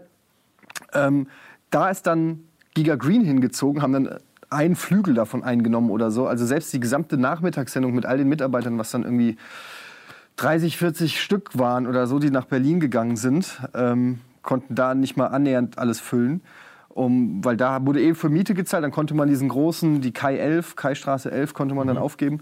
Und was da dann geplündert wurde, also ich habe es am eigenen Leibe gesehen, unter anderem, ähm, weil meine damalige Freundin die Aufnahmeleitung war. Und den Schlüssel. Sagen, ja, wollte ich gerade sagen, es gab einen Raum, wo alle Präsente, wo alles Wichtige drin war, alle Verlose Preise, und nur wenige Barter-Deals und so weiter und so fort. Und also wir waren ja die Gamer im Games-Container, wir haben das ja auch immer nur am Rande mitgekriegt, aber weiß ich nicht, wenn irgendwie der Help-Bereich mittags irgendwie eine Grafikkarte vorgestellt hat, gab es halt drei Grafikkarten, die aber an die Redaktion gingen, die man nicht, mhm. wovon man nichts wusste oder so. Keine Ahnung, ich habe keine Ahnung, ich will auch niemanden mit dem Finger auf irgendeinen Zeichen, ich weiß nicht, wie die abläuft, aber auf jeden Fall ging dann da der Schlüssel auf und da war dann diese Kammer mit Kram. Also ich kann es nicht anders sagen als Kram und ich habe nur noch die Resterampe da gesehen. Ja? ähm, also ich möchte nicht wissen, was da alles war. Ähm, äh, das war, äh, das war wirklich so, wo dann die, weil die Mitarbeiter wirklich so wie so eine Revolte quasi, so mhm. jetzt ist auch scheißegal. Ich habe hier jahrelang die Stange gehalten und hier versucht alles zu machen und so weiter, aber jetzt nehme ich die scheiß Grafikkarte mit nach Hause. Interessiert ja eh keine Sau. Wird eh in drei Monaten abgesetzt, so ungefähr. Ähm, das war, äh, also da habe ich die die Abbruchstimmung von Giga Green mitgekriegt. Ein Teil ist halt mit nach Berlin gegangen und hat dann da auf, auf den Gnadenstoß gewartet. Manche haben den Trip nach Berlin schon gar nicht mehr mit angenommen. Und ich glaube, dass diese Berlin-Kiste auch war, um möglichst viele Leute sanft mm. aus dieser Firma genau. zu treiben. Um keine also das war, ich glaube, der, ja. der, Gedanke war ganz klar, möglichst viele Leute loszuwerden ja. auf diese Art, dass genau. sie selbst kündigen. Eine verdammt teure Art, ne? Ja, die haben, ich glaube, die haben auch nicht damit gerechnet, dass so viele. Das, das war dann so eine eingeschworene Truppe. Also ich glaube, die haben denen so schlechte Angebote da gemacht, Positionen mhm. angeboten und so weiter. Und es war also wirklich unter, unter der Würde, sage ich mal. Ähm, und die haben, glaube ich, nicht damit gerechnet, dass so viele von denen sagen, ja fuck it, dann machen wir es uns da halt cool. Und die haben dann da ja noch mal was Kleines aufgebaut und sich da wirklich eingeschworen und äh, irgendwie so ein bisschen Piratensendermäßig gemacht, bis, bis wirklich in der Sendeplatz einfach bis, also NBC, das, das, das war dann das Ende von NBC Europe. Ja. Ne? Also dann, mhm. wir sind da dann auf irgendwie Eutel Satt gelandet oder irgend sowas. Auch außerhalb jeglicher, außerhalb jeglicher Wahrnehmung. Ich weiß noch, die Straßenfeste, wo der damalige äh, Chef dann, Stefan Borg, irgendwie äh, mit uns am Straßenfest Astra-Antennen irgendwie an die Fußgänger verschenkt hat, weil kein Mensch hat Astra gehabt. Wir haben zehn neue Zuschauer. Ja, so war das. Es war wirklich so. Es war wirklich so. Es war wirklich so. Kommt vorbei, ihr kriegt auch eine gratis Astra-Antenne, dann könnt ihr uns weiter Geil. Also äh, das war, du wenn du dir, äh, ich habe ja wirklich, weil ich ja auch neun Jahre da, also vom, vom Beginn von Giga Games, ne, wo die ganze, das ganze Scheinwerferlicht drauf gescheint hat, weil es sowas noch mhm. nicht gab. Gaming in der Form in einem Kabelsender, ja, in NBC Europe war ja ganz normal, neben Pro7 Sat 1 im Kabel zu empfangen. Jeden Tag zwei Stunden Gaming irgendwie, das war äh, natürlich komplett neu in der Form, ja, wenn nicht Robbie Rob jetzt wieder oder so, sondern wirklich von Gamern für Gamer kann man über die Kompetenzen kann man vortrefflich streiten, aber es war nun mal gab nichts Vergleichbares und dann diese, dieser Absturz dann und dann irgendwann der Kauf von Turtle Entertainment, wo das aus Giga dann irgendwie ein E-Sport-Sender wurde, da wart ihr dann schon weg bei Game One. Ihr habt das ja dann quasi nicht mehr mitgekriegt. Du hast das ja alles noch mitgekriegt. Mhm. Ähm, Kurz danach bin ich ja. gekommen. Da war ja Köln schon. Da war schon war Köln Turtle. Trocken, ja. sag ich mal. Und ich werde nie vergessen, wie damals Turtle Entertainment, der Geschäftsführer damals Jens Hilgers, äh, ist glaube ich sogar immer noch Anteilseigner, egal durch die Räume geht. Wir waren, wir wussten das damals noch gar nicht. Und er geht wirklich in die Büros und fragt, ich kannte ihn schon, weil ich E-Sports-mäßig ja was gemacht habe bei Giga und äh, die ESL kannte und so und auch Jens Silgers kannte. Ja, was machst du denn hier? Ja, äh, wir gucken uns mal die Büroräume an und wer hier so arbeitet und was ihr so macht. Mhm. Also, aha. Und dann über zwei Ecken erfahren, Turtle ist offensichtlich interessiert, Giga zu kaufen. Und dann sind die da wirklich mit der Liste durchgegangen. So, wer bist du? Aha, was machst du? Alles klar. Und dann so blaues Häkchen, rotes Häkchen so ungefähr. Und ähm, sind dann wirklich durch die Büroräume gegangen, haben geguckt, wen nehmen sie mit nach Köln. Ja, und Gut. Ja, war das Future-Ende. Das war auch äh, Future Verlag, ja groß in Deutschland. Ähm, damals, die kamen aus England, da kommt ja die Edge und die ganzen Sachen, die haben dann das Büro in München aufgemacht, mhm. dann dahin gewechselt. Und dann haben die auch so was Geiles gemacht. es hat alles nicht funktioniert. Dann kamen noch irgendwelche Krisen dazu und hat man gesagt, okay, mal wieder mein Schicksal, das deutsche Büro wird dicht gemacht. Das haben sie uns gesagt, Kündigung bekommen, aber ihr arbeitet jetzt noch einen Monat weiter. Und zwar auch die, die gar kein Heft mehr zu produzieren haben. So, das kannst du was natürlich jungen arbeiten? Leuten, äh, ja, was kannst du denn arbeiten? So, am nächsten Morgen waren die ganzen Photoshop-Dongles hinten aus den Macs weg, die du ja, also das waren, muss man dazu wissen, damit Photoshop funktioniert, hatten die hinten so ein Hardware-Dongle drin. Die Dinger waren irgendwie hunderte von Euro wert, tausend, ich weiß nicht, waren alle weg. Spiele, hm. hat irgendjemand die ganzen Dreamcast-Konsolen gesehen? Wo sind denn die Fernseher hin? Irgendwann saß dann ein Wachmann da, haben sie gemerkt, wir mussten weiter zur Arbeit kommen, saß dann ein Wachmann da, hat immer so geguckt, Leute mit so großen Kartons ich wollte zu dem Wachmann dann so, das war so richtig schlecht. ich, äh, ich nehme heute meine privaten Sachen mit nach Hause. Jeden Tag.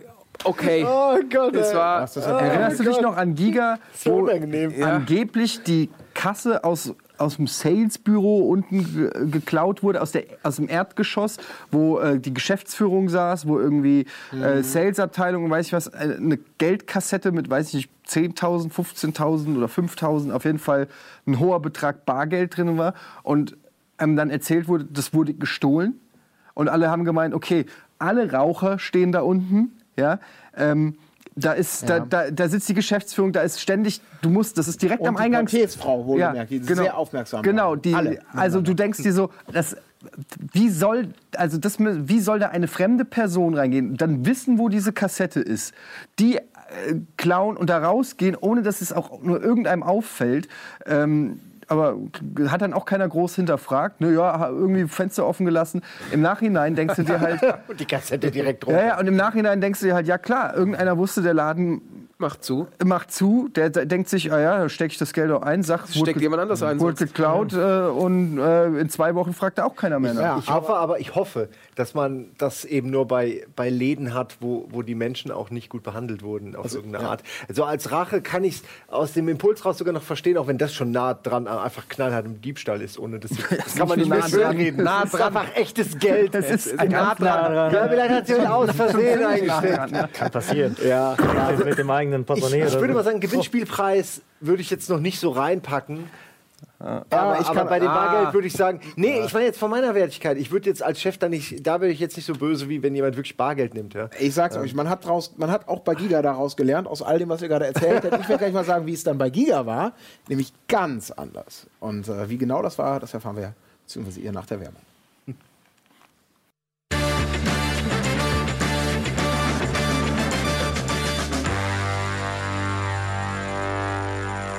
Ja, wir sind immer noch dabei, sind jetzt schon quasi zum, zum lockeren Teil so ein bisschen übergegangen, zu den, zu den Anekdoten. Ja, wir haben die Getränke gewechselt in der Pause, ne? Und ich fand es gerade ganz faszinierend von euch, ähm, äh, wie, wie du es erzählt hast bei Giga, wie du es erzählst bei, bei Future Press, äh, dieses, wenn Kommunikationslöcher entstehen, wenn Leute irgendwie was wissen, wenn Leute dann sagen, okay, scheiß drauf, ich mache jetzt mein eigenes Ding. Denn äh, als Giga dann äh, final abgewickelt wurde, äh, am 13. Februar 2009, ähm, da kann Nicht ich mich schlecht. sehr gut dran erinnern. Freitag, der 13. wohlgemerkt. Da ist das tatsächlich so gewesen, dass, behaupte ich jetzt mal, 90 Prozent der Leute, die noch da waren, Du, du, warst ja zu dem Zeitpunkt auch schon weg. Nee, ich war noch da. Du warst noch da, aber du warst schon für dich geistig sozusagen abgewickelt. Ich hatte gekündigt, aber ich hatte, ja, ich genau. hatte ja sechs Monate Kündigungsfrist. Ja, aber also bei Fakt war ja, du wirklich alles falsch gemacht, oder? Ja, Eine Woche das können wir gleich auch noch, genau. Lass mich jetzt noch kurz, kurz. Äh, es war im Nachhinein gar nicht so schlecht, weil ich habe ja dann noch sechs Monate Gehalt gekriegt, obwohl ich nicht mehr zur Arbeit musste. So. Insofern okay. war das ein sehr guter Deal ja. eigentlich, den du gemacht hast. Okay. Mir, es war eigentlich okay. ganz cool, weil in der Zeit bin ich nach Game One, äh, zu Game One gezogen, also nach Hamburg gezogen, äh, habe erst mal zwei Monate mich von neun Jahren Giga erholt äh, und bin dann nach, nach Hamburg gezogen, aber das war alles noch äh, bezahlt. Mhm. Ja, das war das Einzige, warum ich auch das mit der die Geschichte mit der Abfindung, die ich auch schon mal erzählt habe, dass ich keine Abfindung gekriegt habe, weil ich eine Woche vorher gekündigt habe. Ähm, einigermaßen ertragbar gemacht habe. Red's dir nur schön im das, Nachhinein. Ja. aber das ja, was soll ich denn machen? Ja, das, das, war aber echt nicht so schlecht. Nee, das war gut. Wie es gelaufen ist, war echt nicht, war nicht so super geil. Also es war, ich, wenn ich mich erinnere, am Montag oder Dienstag dieser Woche, vom Freitag, dem 13. kam die Mail an alle Arbeiter, alle Beteiligten rum, in der einfach nur stand, am Freitag um 10 Uhr morgens ist absolut obligatorische Anwesenheit für alle, wir treffen uns in der Aula. Mhm. Klar, da geht es natürlich schon mal los. Was ist denn in da der los? Aula, es war unten im Eingangsbereich. Was wäre passiert, wenn du nicht pünktlich gewesen wärst? Dann, was wollt ihr machen? Was wollt ihr machen? Ja, aber es wurde, es wurde ganz klar gegen alle ja. haben bitte Dann kommt die Kündigung per, äh, per Einwurf einschreiben, per Post. Das ist alles schon vorbereitet. Ich musste schon mal eine Kündigung überbringen. Immer unangenehm. Ja. Boah, die Freundin war sauer damals, ne? ja, auf jeden Fall ging das dann so weiter zu der Stelle, dass äh, natürlich wurde rumgerätselt, aber es wurde, es ist nicht, es gab kein großes Informationsleak, dass irgendjemand sagt, ja, ich weiß was, es ist definitiv vorbei. Und das ging dann, wäre wie das ein Lauf. sehr überraschend. Ja. Das kam sehr überraschend, weil tatsächlich am Freitag den Morgen, äh, an dem Morgen fanden sich dann so ziemlich alle Frag ein. mich mal. Ja, standen da und es war jemand von Sky, von Premiere da.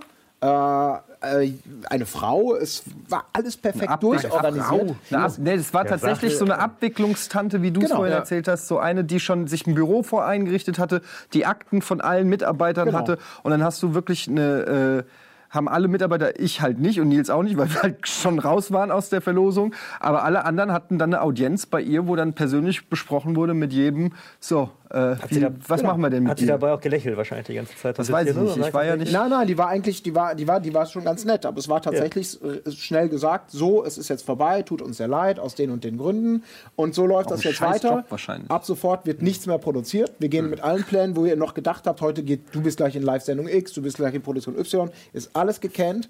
Ab dem 31. März ist der Sendebetrieb eingestellt, aber ihr habt ab sofort eigentlich nichts mehr zu tun. Wir stellen euch frei, die Verträge laufen, laufen aus. Hier sind schon mal eure Papiere fürs Arbeitsamt. Bitte geht nach und nach alles zu der Frau hin, die das mit euch, dann müsst ihr einen Aufhebungsvertrag unterschreiben und so und bla bla bla. Was lief denn dann die letzten Nur noch Wiederholungen. Ah, okay. Es liefen wirklich nur noch Wiederholungen. Und ich weiß noch genau, am Tag davor hatte ich auch noch eine der letzten Sendungen und alles. Und die haben es so geschickt gemacht. Es wusste niemand, es gab keine Möglichkeit. Nee, wir durften ja. keine Abschiedssendung machen. Wir durften das auch nicht an die große Glocke hängen, vorher wusste es keiner. Das heißt, wir hatten ganz normalen Sendebetrieb, alle waren gut gelaunt vor der Kamera und dann war da plötzlich Feierabend von an. Und dann kamen wir in die, in die Büros, ein, ein bzw. Zwei, zwei Stockwerke drüber und da waren tatsächlich dann alle Schränke abgeschlossen. Also wo zum Beispiel die Software drin war, wo Hardware lagerte. Ja, ja, wohl wissend, aus den Da hat einer mitgedacht. Genau. Ja, genau. Und die nächste Woche drauf noch, Was mich sehr geärgert hat. Ja. Das war mein Jetzt erster, dein, das war mein erster Gedanke, ja. alles klar, ab, so, ab in den Softwareraum. Ja, das sind ja, aber das so Dinge, ja so. da bist du wieder bei der IT, das, ähm, da kann ich jetzt die Firma nicht nennen, aber da war es dann so, wenn jemand entlassen wurde, konnte er noch E-Mails empfangen, mhm. konnte aber keine mehr senden und vor seine E-Mail-Adresse, also wenn er jetzt zum Beispiel hat etienne.web.de, wurde dann automatisch ein ZZZ, also dieses Schlafsymbol, so leicht mhm. mit so einem gewissen Sarkasmus fast schon, den haben wir jetzt eingeschläfert, wurde da davor gesetzt. Und dann ist es eben passiert, dass ein damaliger Marketingleiter äh, zum Ende des Geschäftsjahres sein Jahresgespräch hatte. Er hat fest mit einer Beförderung äh, gerechnet. Er hat schon, ah, ich werde jetzt hier der neue Oberchef Europa. Äh, wurde aber äh, tatsächlich zu seiner äh, Überraschung wurde er entlassen. So, in der Zwischenzeit, weil er war noch in einem Gespräch, wir haben eigentlich darauf gewartet, dass die Jahresendparty steigt. Da war dann immer Vertrieb, war immer da und dann ging man immer schön weg, eben wenn Jahresende war. Äh, gute Zeiten. Und dann kam eine Mail extern an den Marketingverteiler. Und äh, also da gab es halt eine quasi so Sammeladresse, die wird dann aber, dir intern wird die so aufgedröselt, wer da alles drin ist. Und plötzlich sagt eine Kollegin, äh, bei unserem Chef steht ZZZ davor. Mhm. Und ZZZ war immer so der Running Gag, wenn es mal in einem anderen Land einzerlegt hat. Schau mal, jetzt haben sie die Abteilung hier auf ZZZ gestellt. Das ist also, hey, wenn du nochmal einen Fehler machst, dann mache ich dich hier auf ZZZ. Und äh, dann hat es noch 20 Minuten gedauert. Wir wussten natürlich alle dann plötzlich Bescheid, warum das Meeting so lange dauert. Und dann kam er rein. Also, äh, ich habe mich jetzt entschieden, eine neue Herausforderung anzunehmen. Mhm. ganz, ganz bizarre. Das sind oft, wenn solche Sachen dann zu Ende gehen, gibt es so, und, und, du weißt gar nicht, was du sagen sollst. Du wusstest es ja, aber auch nicht. Und das alles schauen so auf den Boden und das, ja, das ist natürlich ah, super unangenehm. Äh, ja, das ist äh, also bei uns war das, war das, einfach schmerzhaft. Oh, das, das war schlimm. Schon zuhören ist ja, ja das war einfach so. Aber das war, ich weiß noch, wie wir da in der Aula standen und, und äh, es kam diese Ansage. Das wurde alles, wie gesagt, es war so durchgetaktet und auch sehr emotionslos. Und natürlich, da war es von der, von der Sekretärin bis zum, bis zum Sendeleiter, vom Moderator bis zum Redakteur, vom Praktikanten, alle möglichen Menschen, die viel, viel länger als ich ja teilweise dabei waren. Ähm, Wie gesagt, die, ich habe ja, genau. wenige Tage vorher mich um meine Abfindung gebracht. Ähm, ja. Und ich war eigentlich ganz gut vernetzt innerhalb dieses Universums. Ähm, und ja, ich wusste ja, genau, ja. Ich wusste von gar nichts. Also es kam völlig überraschend. Ja. Ich weiß noch, wie man da stand. Und, äh, weil es gab ja häufiger diese Ansprachen unten im Eingangsbereich, wo gesagt wurde, ey, ab sofort ist das oder bitte wascht euch alle die Hände, bevor ihr, was auch immer. Ja, und ähm, das war schon, das war, es war auch ein echt unangenehmer Moment, weil ich einerseits äh, nicht wirklich betroffen war, ne, weil ich hatte gekündigt, mhm. ich hatte, klingt jetzt bescheuert, aber einen Plan B und nicht, mhm. oder ich hatte schon ne, mit Game One eingetütet und für mich war, war ja klar, warum ich gehe und stehe dann da umzingelt von Leuten, die man ja auch alle lieb gewonnen hat und, und mochte, die völlig mit dem Schlaghammer getroffen werden, die gerade überhaupt nicht wissen, wie ihnen geschieht. Ja. Ne? Ähm, und, und, und man ist da so irgendwie einerseits Teil davon, weil für mich war das ein Schock, dass Giga so endet. Ja? Ähm, dass, dass da so eine Ära irgendwo auch zu Ende geht. Und auf der anderen Seite irgendwie habe ich gedacht, so, boah, Schwein gehabt irgendwie. Mhm. Ähm, also was heißt Schwein gehabt? Ne? Ich wusste es ja zu einem Zeitpunkt nicht, aber äh, es war so ein ganz, ganz komisches Gefühl. Und dann war ja abends, sind wir ja dann noch alle irgendwie, war, war das noch am gleichen Abend? Ich glaube, es war noch am Freitag am gleichen Abend sind wir noch in so eine Kneipe gegangen ähm, und haben da noch zusammengesessen und es war so eine ganz ja. melancholische Stimmung und so und äh, sehr unangenehm. Das tatsächlich ja, das war wie das Ende einer Beziehung. tatsächlich. Ja, ja. ja da, ja, auch, da flossen so. Tränen bei, Män bei Männern wie bei Frauen. Ich selber fand es relativ nicht gar nicht so dramatisch für mich, weil für mich irgendwie das immer so ein bisschen wie, eh wie so eine Übergangsstation angefühlt hat. Aber in dem Moment, ähm, bei mir war das so, als dann die obligatorischen, sag ich jetzt mal, Zuschauervideos kamen. Als das kommuniziert wurde. Da kamen Zusammenschnitte, da wurden Songs komponiert, wo Leute ihre Best-of-Momente in emotionale Videos gepackt haben. Das waren so Momente. Hast du mal solche Videos bekommen? Tja, falsche Branche. Ich, ich habe ein paar sehr schöne Facebook-Einträge von führenden äh, Meinungsbildern, Bild, ist nicht von euch, aber Chefredakteure von noch immer existenten Magazinen zum Teil äh, haben mich lobend erwähnt. Und, und da, ja, schon, nee, es war, es war nicht schön. Also ähm, äh, lustig. Also witzigerweise die vorletzte Entlassungswelle, die war noch ganz amüsant. Lustig. Die war noch ganz lustig. Die war noch lustig. Da, da, da, das waren eh die, die keiner da, mochte. Da waren ganz wenige, die, die schon wussten, die schon ahnten, mein Bereich ist platt und ich muss jetzt bald gehen. Und, und wir hatten das schon vorbereitet. Ich hatte mit einem Kollegen zusammen äh, ein Zweierbüro, ein, ein schönes Büro auch so mit, mit äh, äh, Ledercouch und Fernseher und, und allem, was dazugehört. Und wir wussten, am nächsten Tag passiert Und dann hatten wir schon ganz viel Bier besorgt, hatten ein paar Aschenbecher besorgt und haben halt das uns fiel mir deswegen gerade ein, wir haben dann uns unserem Büro dann die Kneipe gemacht und haben halt jedem gesagt, so, wenn du den Anruf bekommst und zum Chef rein sollst und äh, dann kommst du danach zu uns. Und nachher war das eine irre Party bei uns. Uns beide hat es nicht getroffen. Wir waren mhm. aber ähm, dann halt sozusagen die Gastgeber. Die letzte Entlassungswelle, die ich dann noch geritten habe, ein Jahr vor der Schließung, die war dann richtig bitter. Das, das war dann äh, alle in, im Konferenzraum und kurze Ansprache. Und jetzt äh, nochmal hier die Zahlen auf dem PowerPoint-Slide. Warum, wieso, weshalb. Und dann die Ankündigung, jetzt auf dem nächsten Slide seht ihr Namen. Oh. Wenn ihr euren Auch Namen. So in der Gruppe oder was? Wenn, ihr, ja wenn ihr euren Namen so seht. nach Jerusalem, wer kein Stuhl mehr wenn, so. wenn ihr euren oh. Namen darauf seht, heißt das, ihr seid weiter beschäftigt. Ach so, Verlasst bitte sofort den Saal und, und geht wieder an die Arbeit. Alle anderen bleiben bitte ah. noch hier. Und dann kommt, puff, kommen dann alle Namen. Und dann ein paar wusste, wie war das jetzt, wenn mein Name nicht draufsteht, oh, heißt das, bin ich jetzt raus? Ich meine, oh, das ist so unangenehm. Ist das alphabetisch geordnet oder wonach? Warum gibt es ja keinen besseren Ablauf wie sowas? Es gibt keinen perfekten. Das war genauso mit diesem, wer jetzt gleich eine Mail bekommt. Das ist ja, ja, genau, das war davor noch. Das hat echt ja. Aber kann man das nicht irgendwie spielerisch auflösen? So irgendwie, ja. irgendwie, Ob ihr wirklich richtig Ja, ja, so, so ungefähr. Wir machen so ein kleines Rollenspiel. Äh, hier Folge da so ein Schnitzeljagd und deine führt eben nach draußen, die andere führt ins Büro oder so. Es gibt auch diese Meetings. Es gibt tatsächlich diese, diese Meetings, wo du dann an, das, an den Schreibtisch vor und dann geht's links oder rechts. Es wird, darauf läuft es ja letztendlich mhm. immer, immer raus. Und dann bei uns war es ja auch so bei Sega, da war dann, äh, da musste ich gerade dran denken, weil man ja manchmal auch noch lacht, dann trotz allem wir haben es dann irgendwann, haben, also ich habe es in dem Moment gewusst, wo wir, wir hatten ein Presseevent zu Colonial Marines Ende März, da war auch Geschäftsjahresende, da war alles gebucht, Flüge gebucht. Und dann sagt meine Chefin aus England, die, wir wären erst zurückgekommen an dem letzten Tag im März, ich glaube, es ist ein 30., 31., 31. 31. Und dann sagt die Chefin irgendwann im Februar, hey, pass mal auf, buch mal deinen Flug um, dass du einen Tag früher kommst. Und wer weiß, wie es mit USA-Flügen umbuchen ist, da buchst du im Endeffekt für 3000 Dollar einen neuen Flug. Da sage ich, Moment mal, wir fliegen einen Tag vor der Presse zurück. Da war ich mit Kollegen Rick zum Beispiel, der war da auch mit dabei. Und lassen die, ja, ja, ihr fliegt einen Tag früher zurück, wir kümmern uns schon dann um die Leute vor Ort. Moment mal, ich habe gerade geguckt, ich muss einen komplett neuen Flug buchen. Ja, ist okay, buch den neuen Flug. Dann habe ich gemeint, hey, äh, du kannst mir dazu wahrscheinlich nichts sagen. Oder und dann hat sie halt nur sowas gemeint, naja, du weißt ja, du weißt ja wie es ist, ne? Du bist ja nicht dumm.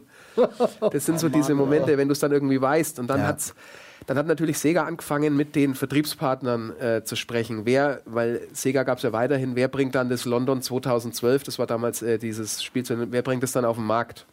So, und dann wissen es natürlich Vertriebspartner, potenzielle. Ähm, dann spricht da mal einer, dann ruft dich einer an und sagt, sag mal, was ist denn jetzt los? Und dann war es so, dann haben die bei uns vor dem Haus, haben die den äh, Gehsteig äh, saniert.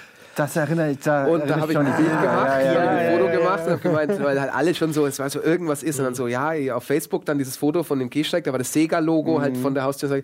Leute, ihr habt es ja vielleicht schon gehört, die ganzen Gerüchte. Hast du doch und, gepostet. So. Genau, und genau. Es, ist, es ist übrigens alles wahr. Leerzeichen, Leerzeichen, leere Zeile wir bekommen einen neuen Gehsteig. Richtig, richtig. Und mein Chef, der wusste ja, ja auch, um welche Abfindungen es und so ging, hat gemeint, er war im Auto, hat es gesehen irgendwie und halt, wie es halt immer so ist, im Auto auf dem Blackberry rumgedrückt, hat gesagt, hat seiner Frau gegeben, der Döner dreht durch. Äh, les mal vor. Was da, und, warte, warte, stopp. Und sie so, hä, was denn? Ich weiß nicht, welche Taste. Ich muss rechts, fährt auf der Autobahn rechts ran, um das zu lesen, weil er gerade gedacht hat, ich hätte mich gerade komplett rausgeschossen, indem ich das, dabei wollte ich ja nur ein bisschen damit spielen. Sind wahr. Zwei Tage vorher. Ich kann mir nicht vorstellen, dass dir sowas passiert, Fabian. Ah. Wieso solltest du wegen einem kleinen Gag den Job verlieren. Das kann ich mir auch nicht vorstellen. Nee. Da hatte ich wohl noch kann mal, ich mir äh, das sind ganz alte Geschichten. Ja, der, der, äh, unser gemeinsamer Freund Austinat zum Beispiel, mhm. der hat, er glaubt immer an das Gute, Roland Austinat, der auch so ein Branchenveteran, der glaubt, viele Grüße. Letzter Chefredakteur der Videogames. Genau. Und, äh, nur für die Aufklärung, bevor wir zu sehr ins Anekdoten haben. Stimmt, aber das ist ein guter... Ähm, und auch Future Press äh, Mitarbeiter Future Verlag, Verlag übrigens. Future Verlag. War Future Press nicht der Verlag, der dich damals ums Geld äh, gibt? Nee, äh, nee, nee, Cypress Das sind die Lösungsbücher. Wer hat denn dich um die Lösungsbuchkohle gebrüllt? Das war Modern Media Publishing. Ah, aber die haben, die haben die ersten drei Viertel gezahlt und den Rest nicht. Naja. Schäbig, die sind dann aber auch einfach eingegangen und haben dann nicht mehr gezahlt. Da wurde ich auch von, von Leuten, äh, die extern irgendwie in diesem Dunstkreis mit drin waren, wurde ich darauf aufmerksam gemacht, dass die gerade äh, Konkurs gehen, dass ich da schnell meine Ansprüche. Mhm. Mir hat es natürlich keiner gesagt von den Vollidioten. Ja, das muss man sich mal reinziehen. Mhm. Ich habe wirklich 50 Prozent deren Inhalte habe ich produziert und die sagen mir nicht Bescheid, sondern bezahlen lieber den Typen, der irgendwie die Paletten in den LKW fährt oder so, von, von dem Geld, was noch übrig ist. Ja, wir haben lauter da Kohle Genau, manchmal. ja. Halt so. Also ja, und Austin also selber auch. Ja. Bei, beim Future Ganz Verlag, der hat ans Gute geglaubt. Und selbst ich, und ich war echt jünger, habe nicht so viel Ahnung gehabt. Und er war ja am Schluss dann, glaube ich, zusammen mit Jan Binsmeier, der Chefredakteur Videogames. Und er so, nee, Future Verlag, internationales Medienhaus, äh, die machen nicht dich. Ich so, ah, die haben gerade die offizielle Xbox-Lizenz gewonnen. Das war ja damals großer Hoffnungsträger. Ach, ja. damals. Und ähm, dann hat... Was denn? Das sind diese Einschübe. Nee, das sind diese Lacher. Stiche. Ähm, auch funktioniert. Genau, eben. Und ja, die machen nicht dich. Und ich so, ah, Roland, ich wusste auch, was ich zum Beispiel, ich habe damals bei Futures, ich habe 8000 Mark verdient. Das war Wahnsinn. Wahnsinn. Als, ja, und das war, da war mir auch klar, das nimmst du jetzt noch mit das kann nicht ewig gehen. Da haben alle die anderen, was die freien Mitarbeiter bei der Videogames, die haben fünfstellige Beträge abgerechnet. Und da konnte ich mir auch ausrechnen, bei zwei Seiten Anzeigen und was die alle verdienen. Da gab es noch dieses T3-Magazin mhm. äh, und, oh ja. und, Business 2.0. Letztes Cover, Krise oder Rettung. Das hätte schon ein Signal sein müssen, mhm. was die alle für Autos gefahren haben. Und dann kannst du dir ausrechnen, der Verlag macht so und so viel Verlust, circa. Mhm schönes Büro da äh, am, am, Kunstpark, Pascha unten drin, alles vom Feinsten. Und dann habe ich zum Roland gesagt, da hieß es auch Meeting am Freitag. Anwesenheitspflicht. Und da habe ich gesagt, so Roland, der Laden macht dicht. Die werden am Freitag dicht machen. Nee, nee, nee, niemals. Ich, ich treffe mich am Freitag mit einem alten Freund, ich gehe einen Kaffee trinken, der ist in der Stadt. Solange wir 10.000 Hefte ja, verkaufen. Genau, nee, ich glaube, wir sollten da sein. Nee, nee, da bin ich nicht da. Und dann äh, irgendwie halt, ja, wir machen dicht. Und der Roland dann hat damals noch gesagt, ja, 42 Anrufe in Abwesenheit, weil halt alle probiert haben, ihn dann zu sagen, Roland, wir machen dicht, wir haben dicht gemacht. Was ist denn da los? Was, ja, kann, nicht, kann, kann, nicht so wichtig sein. Und hat dann irgendwann nachmittags um vier hat er dann erfahren, dass wir alle schon, zum Beispiel auf dem Heimweg mit der ah. Debug-Playstation im Kofferraum. So, weiß ja nie. Ja, weiß ja nie. Die habe ich natürlich später wieder zurückgegeben. Genau, ja, selbstverständlich. Ja, klar, ja, du wolltest noch deine ja, Spielstände äh, ja, damit auch. Ja, Bei uns wurde tatsächlich, nachdem klar war, es ist vorbei, es geht vorbei, wir schließen bald, ähm, wurde komplett Inventur gemacht von, von allem, von welche, wer hat welchen Computer, äh, wo steht noch eine Konsole rum und dann gab es eine interne Versteigerung. Glücklicherweise gab es aber einen Kreis von Leuten, die das vorher schon wussten. Ja. und dann sind ein paar Sachen nicht in die Versteigerung Ach, gegangen. Aha. Das gab es bei uns in anderer Form. Bei uns. Bei Giga? Ja, bei Giga gab es zum Schluss so eine Art Inventarverkauf. Ja, also wurde auch Computer, alles wurde dahingestellt. Kannst das so und der nennen. Borg ja. persönlich saß an der Kasse, das ist der damalige, der, der Programmchef ja gewesen, der das alles, äh, Geschäftsführer, das alles sehr, sehr professionell wenn auch ein wenig herzlos vielleicht abgewickelt hat, soweit möchte ich mich aus dem Fenster lehnen an dieser Stelle, saß an der Kasse und überall waren Preise draufgeklebt. Und wenn du Glück hattest, konntest du dann noch so Deals machen wie, wenn ich jetzt fünf Rollen Tesafilm kriege. Mhm. Wenn ich jetzt, oder ich nehme 10, kriege ich dann vielleicht 20 Cent Rabatt. Ah, einigen wir uns auf 10 Cent Rabatt. Okay, Deal. Ja, dann hatte jeder so seine Kannst du fünfer Steckdosenleiste, also, kannst du noch mal ein bisschen feilschen. Und er stand da und hat die, hat die Kohle gezählt. Es war ein bisschen, also das hat ein sehr würdeloses Ende. Ja. Vor allem, weil es mir wirklich in dem Moment, nee. also der Unterschied, glaube ich, zu vielen anderen Firmen, ja. also THQ und Sega, ist natürlich ein bisschen, dass man, äh, da ist man ja in der Branche und, und die, die Leute, mit denen man zusammenarbeitet, sind, sind andere Geschäftspartner oder andere Branchenzweige. Wir hatten ja immer natürlich einen extremen also unsere Partner waren ja die Zuschauer, erstmal pathetisch formuliert. Und da eben diesen, diese, damit zu bekommen, was das für die Zuschauer bedeutet hat, das war damals, das hat, das hat, das war unprofessionell. Ja. Dass die einen darauf hinweisen mussten, was es für sie bedeutet hat, dass hier einfach der Stecker gezogen ja. wird. Und du selber darfst quasi nichts machen. Es gibt keine Abschiedssendung aus Angst, dass plötzlich alle Leute die Lester-Keule auspacken. Ich glaube, das waren die Gedanken dahinter. Das hätte man wirklich so eine Ära äh, die für mich keine wirkliche Ära war, weil ich ja nur zwei Jahre irgendwie dabei war. Das war ein unwürdiges sowas, Ende. Ja. Genau, das, das war sowas Das, hat aber auch ein ganz großer Unterschied zu, zu Games-Firmen. Ne? Also Natürlich. Als, als, als, THQ, da kriegst du dann am Ende noch ganz viel Häme. Aber das Ach, war einfach auch, noch Schrott ja, gemacht. Okay. Aber es war einfach ja, auch schäbig. Saints Row war in Deutschland ja, wie, gekürzt. Wie geht man damit um? Ich meine, das, das würde mich mal interessieren, weil wir haben wirklich immer die Gewissheit, wenn, wenn bei uns Jobs kaputt gehen, äh, hat man immer das Gefühl, okay, du kriegst noch immerhin ein bisschen Liebe, kriegst noch so ein Pflaster von der Community. Aber wenn dann auch noch, wenn quasi Leute klatschen, dass Job. man seinen Job verliert, ja. das stelle ich mir unglaublich schwer vor. Äh, emotional, das zu verkraften. Ja, weil man halt selber schuld ist. Ne? Und ähm, man, man hat ja, ja man hat ja absichtlich schlechte Spiele auf den Markt gebracht. Okay, ne? Shenmue 3 habt ihr nie, ihr hättet nur mal, wo ist denn Virtua Fighter Du 6? hättest Shenmue rausgebracht. Sonic, Sonic, Sonic war immer... Äh, und, und es ist ja auch, es ist ja auch immer überall so diese gängige äh, ähm, äh, Wahrheit, die keine Wahrheit ist, dass ja die Publisher mal schuld sind, dass die Entwickler schlechte Spiele machen. Das sind teilweise aber auch einfach die Entwickler selber, die intern äh, äh, selber, äh, wir hatten das bei Homefront zum Beispiel, den Chaos Studios, da gab es, Chaos Studios ein guter Name dafür, da gab es halt intern so viel Umbesetzungen und, und Veränderungen, die haben danach noch Medal of Honor Leute reingebracht in die, ins Entwicklungsstudio. Und ähm, da hat im Grunde am Ende der Publisher und THQ war es dann halt überhaupt dafür gesorgt, dass noch ein halbwegs rundes Spiel dabei rauskam, was tatsächlich sogar ja auch äh, finanziell erfolgreich war. Trotzdem enttäuscht hat, keine Frage. Aber ähm, ja, es ist ja, ich war ja nie in einem Entwicklungsstudio. Da warst du ja immer schon ein bisschen näher noch an den Entwicklern dran als ich eigentlich. Ne? Und was es nicht besser macht. Was es nicht besser macht. Aber ähm, aber als Publisher, als, als Vertrieb, als Marketing oder PR-Futzel ähm, bist du ja immer der Böse dann im mhm. Grunde. Du bist ja immer der, der entweder Lügen verbreitet oder, oder irgendwas beschönigen will, äh, viel Geld verprasst auf Events und Touren, die Presse sowieso, alle wir haben heute alle gekauft, jederzeit. Ein bisschen zu wenig für mich, für meinen Geschmack. Naja, gut. Und ähm, ne, so sind dafür ähm, verantwortlich, dass Spiele nicht äh, unfertig auf den Markt kommen und so weiter. Ja, das ist ein undankbarer Job, aber man darf auch nicht vergessen, bei Giga äh, oder so auch bei Game One oder so, auch da, klar, wir als Moderatoren, wir, da kriegen wir dann auch viel Liebe noch, aber so jetzt Leute, die eher hinter den Kulissen tätig sind oder so, auch in der Buchhaltung oder weiß ich nicht was, mhm. denen geht es da auch nicht so anders als jetzt in, in, in anderen Firmen. Wenn der, wenn der Laden pleite macht, da sagt keiner Danke, dass ihr äh, die Chaoten äh, von, von Giga immer mit, euer, äh, mit eurem Rat und Tat beiseite stand in der Buchhaltung. Also die kriegen ja auch einfach nur Danke, das war's, nächster Job.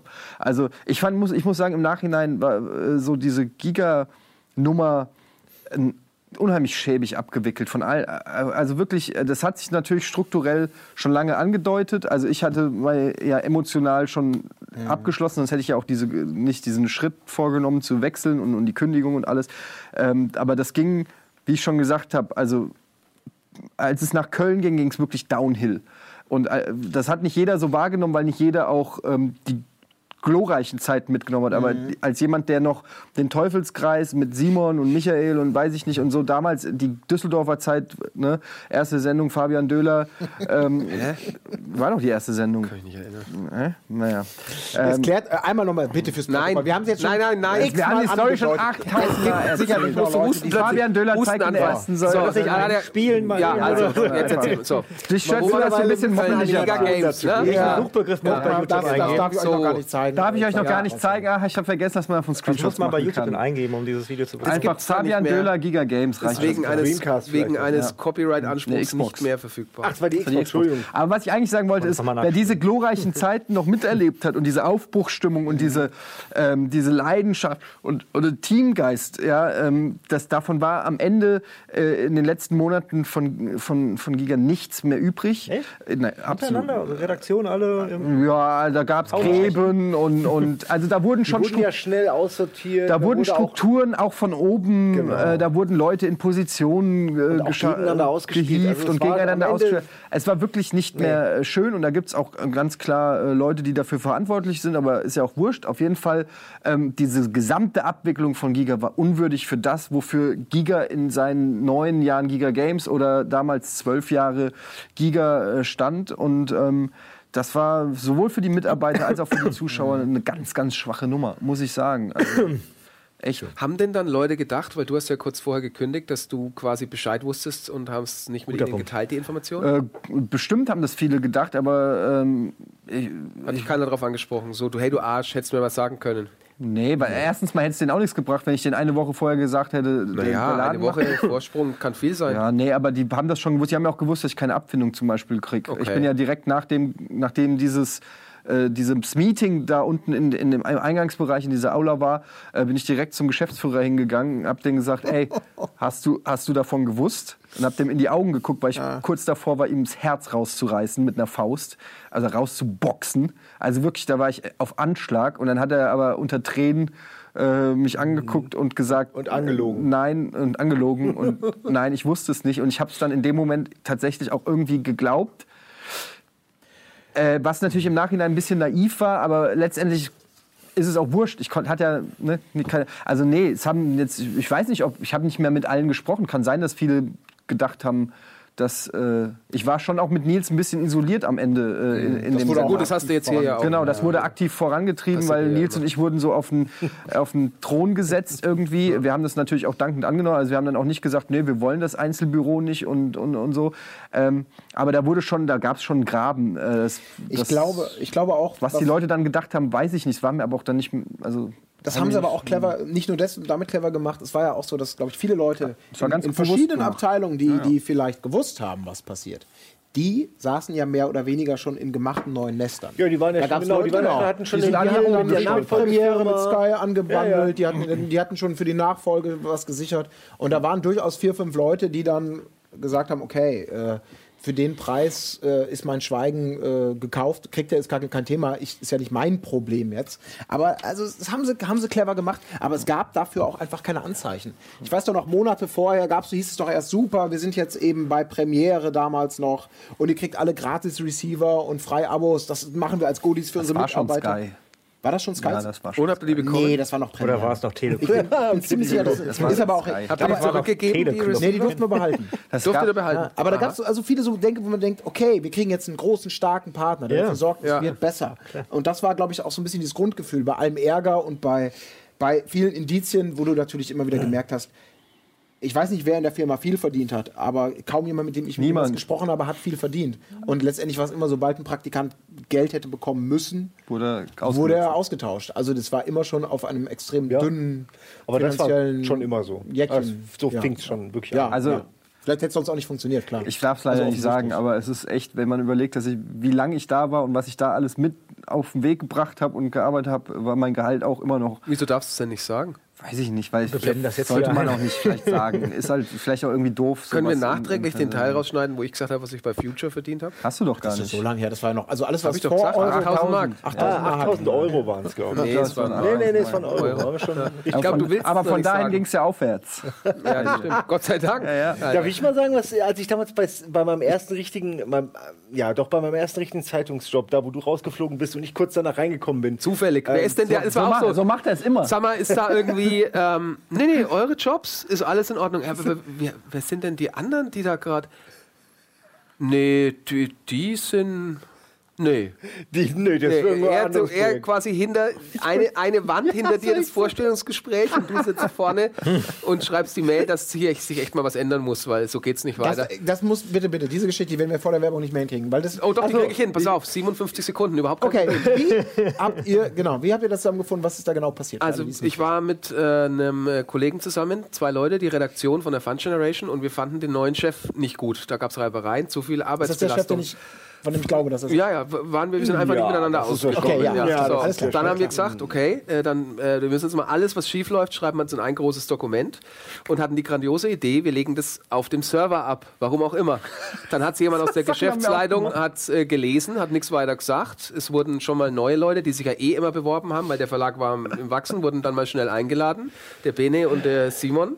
Äh, wir kamen wieder, die waren zum Vorstellungsgespräch da. Wir öffnen die, äh, noch 15 Sekunden, ich schaff's easy. Wir öffnen den Redaktionsplan, stellen fest, rot, oh, unsere Kritik hat gefruchtet, wir müssen gar nichts mehr arbeiten. Gar nichts mehr machen. Ja, übrigens, ihr seid entlassen. Uh. Die Story hast du schon, schon mal erzählt. Ja, klar. Ja. Erinnerst du dich noch, wir haben mal ähnlich. Geschichte weitergeht. Ganz, ganz kurz, nach der nächsten ganz kurz, erinnerst oh, du dich noch? Wir haben keine Zeit mehr. Warte, ich will das. wir haben noch Zeit, nach der Werbung. Nach der Werbung. An, an, nach der Werbung. Okay. Ich weiß nicht, ich bin gespannt, ob Nils sich noch dran erinnert, äh, Nils, Simon, sich noch dran erinnert. Aber wir haben was ähnliches bei Giga gemacht, aber nicht ganz so doof. Wir wurden nicht erwischt. Aber und dieses und das Gehalt von Etienne während seiner Giga-Zeit nach der nächsten Werbung. So sieht es nämlich aus. 50 Sekunden Ruhe.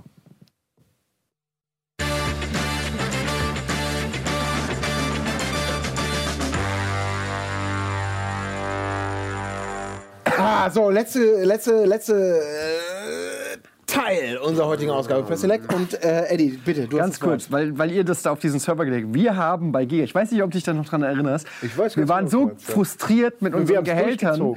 Wir, nee, nee, was anderes meine ich. Wir okay. waren so frustriert mit unseren Gehältern und, und den ganzen Situationen da teilweise, dass wir ins Netzwerk gegangen sind und haben die Netzwerkordner umbenannt. Ach, das, ja. Weil du kannst nicht nachvollziehen, also dachten wir zumindest, wer den Netzwerkordner umbenannt. Und dann, und dann, war, und dann standen da die Netzwerkordner, wo dann, weiß ich, Grafiken, auf Aufnahme, Matzen, oh. haben wir dann genannt, wir wollen mehr Geld. Warum verdient Volo so wenig Geld, hießen die Ordner dann. Und äh, bis, bis 0 Uhr arbeiten ist zum Kotzen. Und wir haben so viele Ordner umbenannt, dass du relativ deutlich nachvollziehen konntest, wo, aus welcher Richtung diese Beschwerden kamen. Aber es war super, weil dann bist du wirklich in diesen Netzwerkordner da waren lauter Beschwerden als Ordner. Und das war echt assig, weil du musstest dann immer in Ordner reingucken und die Ordner wieder umändern. Finde ich aber geil. Schön, wir hatten aber auch mal, äh, wir haben auch mal irgendwie alles, was, was wir nicht gut finden an unserem Arbeitsplatz, zusammengeschrieben, so wie es einem immer gesagt wird. Ja. Ja, wir hatten ja auch keine Gewerkschaft oder so. Und äh, sind dann mit dem Chef essen gegangen und haben ihm diesen Zettel unterbreitet. Und also es ist mega in die Hose gegangen. So, es ist ja, unglaublich in die Hose gegangen. Ich oh weiß Gott. nicht, wir hatten keine Repressalien dadurch, aber äh, wir waren nicht sehr ja, Aber das Zitat war, ähm, ja, ich kann das schon verstehen, dass ihr das alles nicht gut findet, aber gut, wenn ihr die Konsequenz ziehen wollt. Ich habe hier, nein, nein, ich habe hier sechs Moderatoren, die äh, sofort sich auf euren Platz setzen wollen. Und da hat er auch recht gehabt. Ja, er hat wirklich gesagt, so, und, kein und, Problem, Fick, ja, hier ist der Neue. Also, und wir dann so, ja, ach, weißt du, so eng ist das auch nicht. Ja. ja. Äh, und das Schöne ist ja, diese Geschichte mit dir, das ist ja irgendwie auch so wie so ein Bandwurm, äh, wie, wie das Ende deiner Sendung, so ein Bandwurm-Fortsatz, weil, äh, oder hier, wie hast du es eben genannt? Blinddarm. Blinddarm. Blinddarm. Ähm, ja. Weil wir jetzt noch 13 Minuten haben, gell? Na, egal. Ja, genau. Also du bist auf jeden Fall dann. Manchmal ist der Bandwurm ja auch im Blind. Richtig, genau. Eine anerkannte Erkrankung. Was ich sagen will, ist. Schönes Haustier. Du bist gegangen. Mhm. Bene ist gekommen. Bene war dann der Chef von der Funduation für ein Jahr oder so ja. und ist dann einfach irgendwann nicht mehr zur Arbeit erschienen. Hat einfach gesagt, Jungs, ich hau ab. Da hat ihn wohl jemand bedroht körperlich aus dem Gesellschafterbereich ähm, äh, und das hat ihm halt mega Angst gemacht. Ja, und hat gesagt, hat er, ist er so, fu, fu, fu, fu, ist er rausgegangen, aber hat halt niemand was gesagt, außer uns war einfach weg. Redakteurin, ja. Und dann sitzen wir so da. Sag mal, wisst ihr, wo der Schmähne ist? Ihr habt den Namen jetzt leicht verändert, ja. Nachdem du ihn eben schon gesagt. Ja, ja. Achso, hab ich schon gesagt, okay. Wo, wo der Bene, scheiße. Ähm, aber wir mussten dann halt, ja, nö, keine Ahnung, ich habe auch nicht von ihm gehört, aufs Handy gucken, so. Äh, war halt so ganz schlecht, weil wir wussten, der kommt nicht mehr wieder. Das, das ging eine Woche oder so, wo Leute sich gefragt haben, wo ist der denn? Da hat ja? er schon, und da hat er bereits für Future geschrieben, Alter. da habe ich mit ihm natürlich schon gesprochen das gehabt, dass er wieder ein bisschen Kohle gesagt hier kriegst du 400 Mark pro Seite. Und der Bene, der hat hier am Tag 10 Seiten geschickt. Was super, ist alles damals ja, so. Ich hatte das aber auch. Ich bin ja damals dann, ähm, also mich haben sie dann ja entlassen und haben gesagt, hey, das ist auch wichtig, unter, äh, guter Rat für alle, unterschreib mal hier äh, das, äh, quasi den Aufhebungsvertrag, dass du irgendwie kündigst. Ich kann mich nicht aus, habe ich meinen Onkel angerufen, der ist äh, Anwalt, hat gesagt, sag mal, du, hat gesagt, nee, nee, du unterschreibst erstmal gar nichts. Was du jetzt machst, ist, du sagst, ähm, ich biete meine Arbeit weiter an, sag mir bitte, ob ich hier bleiben soll oder ob ich heimgehen kann. Das ist ganz wichtig, am besten, dass du noch jemand dabei hast. Und dann nämlich äh, haben sie festgestellt, naja, so einen wirklichen Entlassungsgrund haben sie ja nicht. Und wenn das mal alles rauskommt, wie viele Überstunden und wie das mhm. alles. Und der Geschäftsführer war auch cool und er hat auch gemerkt, dass mit dem damaligen Chef was nicht. Und der so, ja, äh, ich so, hey, soll ich eigentlich am Montag wieder an die Arbeit kommen? Nee, nee, bleib mal noch daheim. Ich so, okay, ich melde mich dann nächsten Montag wieder. Und dann haben sie irgendwann einen Job für mich gehabt beim OPM. Dann ging ja die Lizenz vom hm. offiziellen PlayStation-Magazin an Cypress. Dann bin ich dahin, hat aber parallel schon angefangen mit Future zu verhandeln, weil ich wusste ja, das wird irgendwie nicht mehr alles so lang gehen. Und habe dann gesagt, ich hätte aber gern, wenn ich beim OPM anfange, wieder eine neue Probezeit, weil ich ahnte ja schon, es könnte ja vielleicht. Ja, okay, machen wir. Bin dann zum OPM habe dann eine Ausgabe dort gearbeitet. In der Zwischenzeit hat Future mir den Vertrag geschickt, habe ich dann unterschrieben und habe dann auch am Freitag, früh war der Vertrag in der Post, habe den unterschrieben, habe den eingeschmissen als Einwurf einschreiben zurück, habe dann dem meinen damaligen Chef, dem Christian Blendl, habe die Previews fertig gemacht, habe den in den Ordner gelegt, habe ihm einen kleinen Zettel an den Monitor, da war ja noch nichts mit SMS aufs Handy. Äh, viele Grüße, habe gekündigt, ähm, mach's gut. Und der Christian Blendl kam am Montag ins Büro. Vom UPM. Dann. Genau, das, der war damals der Chef vom UPM, kam ins Büro und hat halt diesen also Zettel. Nicht, du, hast einen Auf, du hast den Aufhebungsvertrag. Ich wurde rausgeschmissen bei der Fund Generation, wurde aber nie Du hast gekündigt bei OPM. Nee, genau. Und bin dann äh, zurückgekommen äh, zu Cypress, zum OPM hab, aber in der Zwischenzeit, ja, weil ich schon gemerkt habe, mit der Fund Generation Geschichte, das geht alles in Bach, habe ich mich schon bei Future beworben gehabt. Und wie das dann in trockenen Tüchern war, bin ich zurückgekommen für ein paar Tage und habe dann direkt, aber dann habe ich gekündigt bei Cypress. Habe das dann dem Chefredakteur gesagt. Und der hat aber bis Montagabend auf mich quasi hat gesagt, wo ist denn der Fabian? Der hat gedacht, das wäre ein Scherz, dass der Zettel bei ihm da am Monitor klebt. Hab gekündigt. Viele Grüße. Ja, aber das war auch die Art von Scherze, die man da gemacht hat. Genau. Ja. Ich weiß noch, dass diese, ja, dieser Bene, der dann plötzlich nicht mehr da war, hatte auch, bin gleich zurück komme gleich zurück, hing an seinem, an seinem äh, an seiner Bürotür und Leute haben wirklich über, über Wochen haben die da andere Buttons, war kurz da, aber ihr wart weg. Ah, bin jetzt kurz essen. Es, es eskaliert. Ich habe die Zettel heute noch, und ich habe die noch, ja. Es eskaliert, bis dann Leute meinten von der Führung so, ey, ihr müsst es jetzt mal runternehmen. Wir können nicht die ganze Zeit euch auch noch drüber lustig machen. Ja? Der kommt Dabei, nicht mehr. Äh, man versucht doch nur damit irgendwie klarzukommen mit diesem Gefühl. Ja? Und dieses, dieses Heft ist dann eingestellt worden mit der Begründung, die werde ich nie vergessen, wir brauchen die Büroräume. und ich so, ja, was ist denn falsch mit, mit dem, lang, was wir hier machen? Wie lange war denn, wie lange war Fun Generation für dich dann noch aktiv? Äh, ich war, ich, war, ich war bei der Fun am Ende, nach all diesem Drama, war ich da vielleicht ein Jahr, anderthalb Jahre, maximal zwei, ich glaube mehr, länger nicht. Und dann, ähm, ja, in dem Monat, in dem das Heft eingestellt wurde, wirklich mit dieser Begründung. Wobei ich sagen muss, dass gerade hier vom Vogelverlag, Stefan Winners und so, die waren echt nett und ich hatte, ich hätte beim OPM arbeiten können und irgendwo innerhalb, äh, da ist auch niemand gefeuert worden. Ja? Also, äh, muss ich echt sagen, es war eigentlich nett, aber ich hatte halt keinen Bock auf, auf mhm. diese Hefte. Ja? Es war mir zu sehr eine Firma und ähnliches. Ähm, wo waren wir? Ja, genau. Und in dem Monat habe ich dann über das Maniac Forum den, den Ede halt äh, angehauen und zufällig ist gerade der Roman aus dem Ensemble von Giga Games raus, äh, nicht geflogen, aber ist geheim gefahren. Er wollte nicht mehr und das war aber gerade am Anfang, als sie gerade so jetzt erfolgreicher Anwalt ist. Ja, immerhin. Ja, hat sich für uns beide ausgezahlt, weil ich konnte dann rein in diese Lücke. Und das wäre sonst einen Monat vorher, einen Monat später nicht hingehauen. Mhm. Also manchmal ist wirklich das war so dieses, eine, ein so Fenster geht auf, eine Tür und so. Das war, und dann war, ich habe ich hab am, äh, ein Vorstellungsgespräch dann gehabt bei Future, glaube ich, am Mittwoch.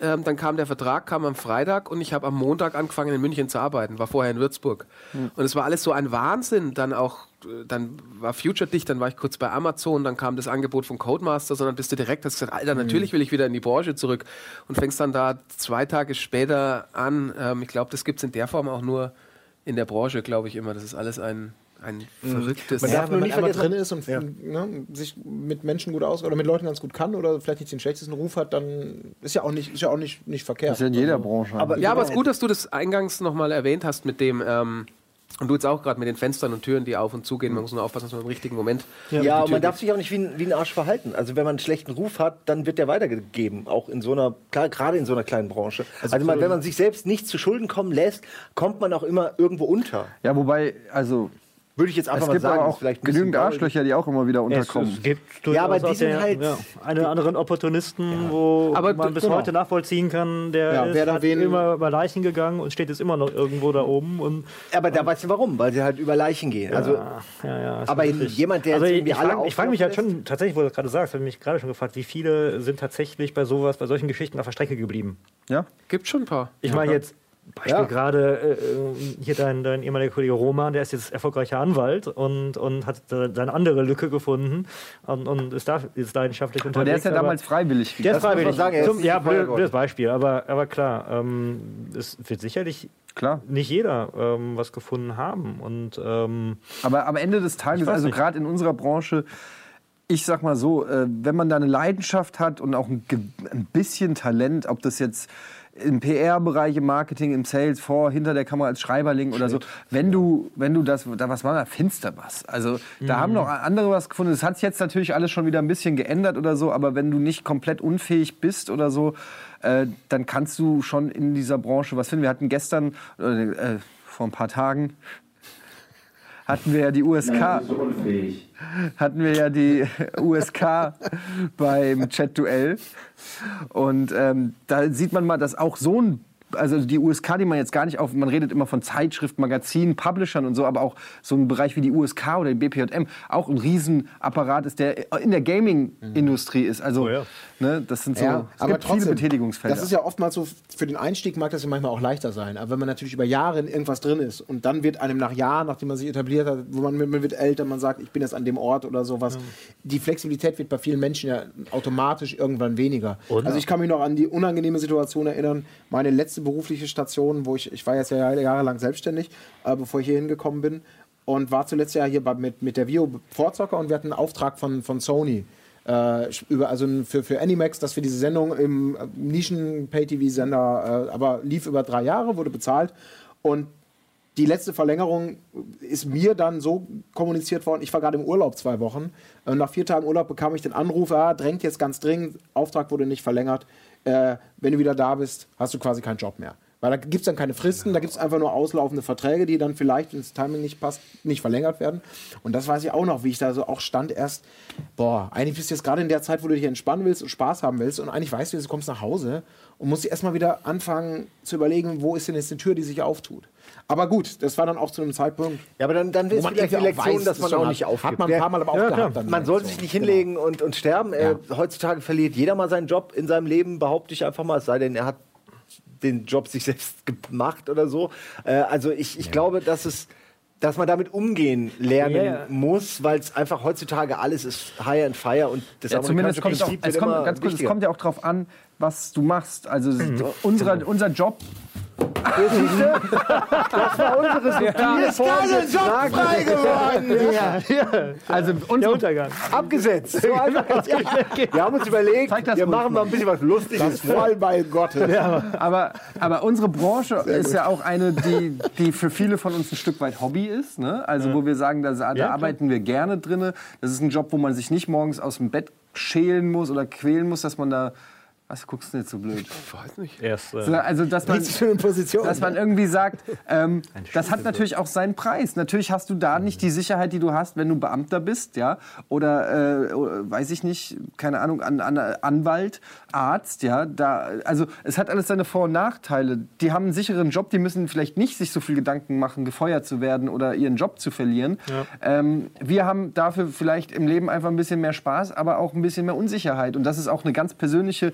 Sache. Also ich habe seit, äh, ich würde mal sagen, 15 Jahren, seit ich bei Riga äh, angefangen habe, habe ich Existenzängste, weil, äh, weil ich einfach immer nicht weiß, was mhm. ist in einem Jahr. Ist mhm. in einem Jahr, habe ich diesen Job noch? Und wenn nicht, was mache ich dann? Weil ich auch so einen komischen Job habe, als, sag ich mal, Moderator oder Videospielmoderator oder so. Wo, ne? Ja, geh mal zum Arbeitsamt und erzähl das dir. Genau, da sagen die, die ja, ja, bei mir schon verschissen. Ja, ja hatte ich auch. Ich, war auch, ich mache PR für in dem Bereich Videospiele.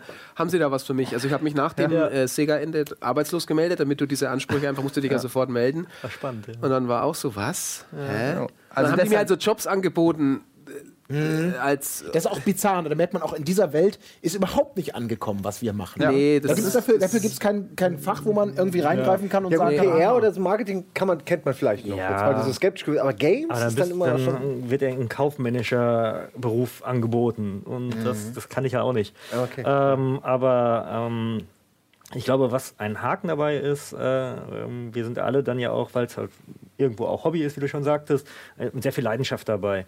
Und dann, als THQ auch vorbei war, war es natürlich im Moment schon so ein bisschen, boah, endlich wissen wir, was Sache ist, ist äh, Erleichterung, aber äh, es war unheimlich schwer, das nicht persönlich zu nehmen. Und auch jetzt, man hat über Jahre so viel Leidenschaft da auch mhm. persönlich reingesteckt und, und so viel gemacht mhm. und so viel auch äh, an der Front ja gestanden und, und äh, das äh, personifiziert sozusagen.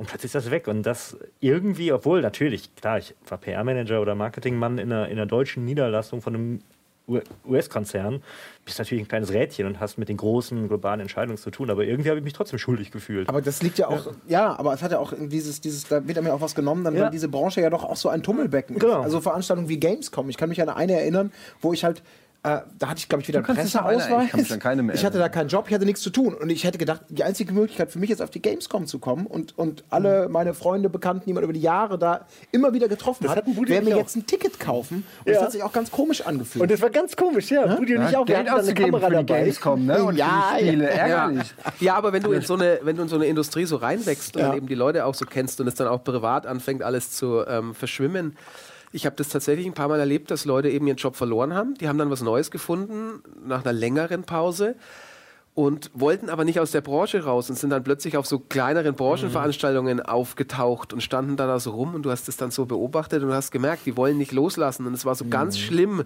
das, das, anzuschauen. Das, das, ist auch noch. Und das, das war, kommen, ja. das, das macht mir tatsächlich auch ein bisschen Angst. Ich glaube schon, dass ich ähm, in einer anderen Branche auch arbeiten könnte, aber du hast natürlich Jahrzehnte des, also in dem Fall, wir sind alle nicht mehr so jung, halt dieses, diese hm. Bindung, die du dir aufbaust in der Strukturen, dass die weg sind, das wäre dann das, was mich am meisten. Ähm, ich, ich kann mich nicht, also angenommen, ich gehe jetzt morgen in die, auf, in die Sneaker-Branche, wo ich sicher auch irgendwas. Aber dann kann ich mich halt nicht mit vier anderen Leuten zusammensetzen. Du bist das Lager und, und weißt, weißt du noch, wie äh, wir damals, äh, wie wir da mit Nike 1990 zu dem mhm. NBA-Final geflogen sind? Mhm. Nee, weiß ich nicht, weil ich bin neu in der Branche und leider bin ich jetzt auch schon so alt und ja.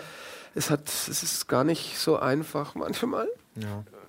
Meine der Therapeut. I got you back. Was für eine emotionale Achterbahnfahrt hier. Wir haben gelacht, wir haben innerlich geweint. Ja. Schöne Geschichten, traurige. Also, es hat mir einen riesen Spaß gemacht. Äh, der rote Bildschirm sagt natürlich an, dass wir am Ende angekommen sind. Ja. Äh, ich bedanke mich ganz, ganz herzlich natürlich bei, vor allem bei Jochen und Fabian dafür, dass ihr so weit gekommen ja, seid. Aber natürlich auch, dass ihr aus dem Stockwerk über diesem Studio den Weg gefunden habt, hier ja. ins Studio Simon und Eddie. Auch nochmal gerade, das sind alles so intime Sachen auch ja. und nicht jeder hat da Bock drüber zu reden. Deswegen würde ich das wirklich gerne nochmal explizit erwähnen, wie cool das ist, dass ihr da Definitiv. auch Bock habt zu reden. Bei dich muss man euch mal retten vor dich selbst. habe ich das Gefühl, dass du nicht zu viel Ich habe ja dazu gesagt, weil er dabei ist und ich nicht so viel Ich habe mich tatsächlich habe. ein bisschen vorbereitet, Dinge, die ich nicht sagen kann. Was uns Etienne ja weiterhin nicht verraten hat, wie viel er damals verdient hat, sein Einstiegsgehalt Giga. Einstiegsgehalt ich hatte, ich, alle Einstiegsgehälter ich hatte, ich hatte Einstiegsgehalt. Bei THQ Einstiegsgehalt. 1900 brutto. Mark oder war das Euro? Nee, das war schon Euro. War schon Euro. Mhm. Bei dir? 1000 Euro brutto. 2800 Mark. 1200 habe ich damals bekommen. Mehr als. Du hast kein Volontär mehr. 3600 Mark bei Cypress. Und dann, ähm, das ist noch zum allerletzten, sehr, ich konnte es nicht einschätzen. Und dann habe ich da aber nur November, Dezember habe ich angefangen, dann machst du ja deine Steuererklärung und dann habe ich ja folglich in dem Jahr nur 7200 Euro verdient gehabt, weil es nur die zwei Monate war. Steuererklärung gemacht und dann sagt der Finanzbeamte zu meiner Mutter, die hat das irgendwie für mich abgegeben, was ist das denn für ein Job, wo der anfängt direkt nach der Schule mit 3,6? Das wüsste ich aber auch. Mhm. Und dann ja, habe ich mir gedacht, Alter, wie geil. Und in mein, mein, Gespräch war so, naja, was willst du denn verdienen? Im Tommarkt in Höchberg bei, äh, haben wir dann so das Vorstellung, das letzte Gehaltsgespräch. Ich habe gesagt, ich weiß nicht. Naja, und das war sehr nett von denen, 3600 Mark. Ja, die Zeiten sind aber auch vorbei. Das waren die Zeiten, wo du noch als Redakteur angefangen hast dann wurde man als Volontär und dann wurde man Praktikant. ich glaube nicht, dass die Zeiten an sich vorbei sind. Es ist einfach schön, wenn es noch Firmen gibt, die nicht probieren, dich gleich aufs Kreuz zu legen, weil du dich auskennst. Firmen, die ein bisschen was ja. von ihrem Gewinn und denen es gut geht, mit ihren Mitarbeitern teilen. Das gibt es schon noch. Das schon, aber ich meine, diesen, diesen typischen Brancheneinstieg, den ja, ja. haben wir ja fast alle genommen Die Zeiten die sind vorbei, weil die Konkurrenz ist so groß und so viele Leute wollen mittlerweile. Ja. Ähm, da haben wir noch ein bisschen mehr Glück gehabt vielleicht. Ihr habt auch Glück gehabt. Ja. Je nachdem, wenn ihr es schon nicht mehr ertragen könnt. Wir sind nämlich am Ende angekommen. Also noch einmal vielen, vielen Dank. Und äh, an euch natürlich auch vielen Dank fürs Zuschauen und äh, bis zur nächsten Ausgabe Press Select. Tschüss.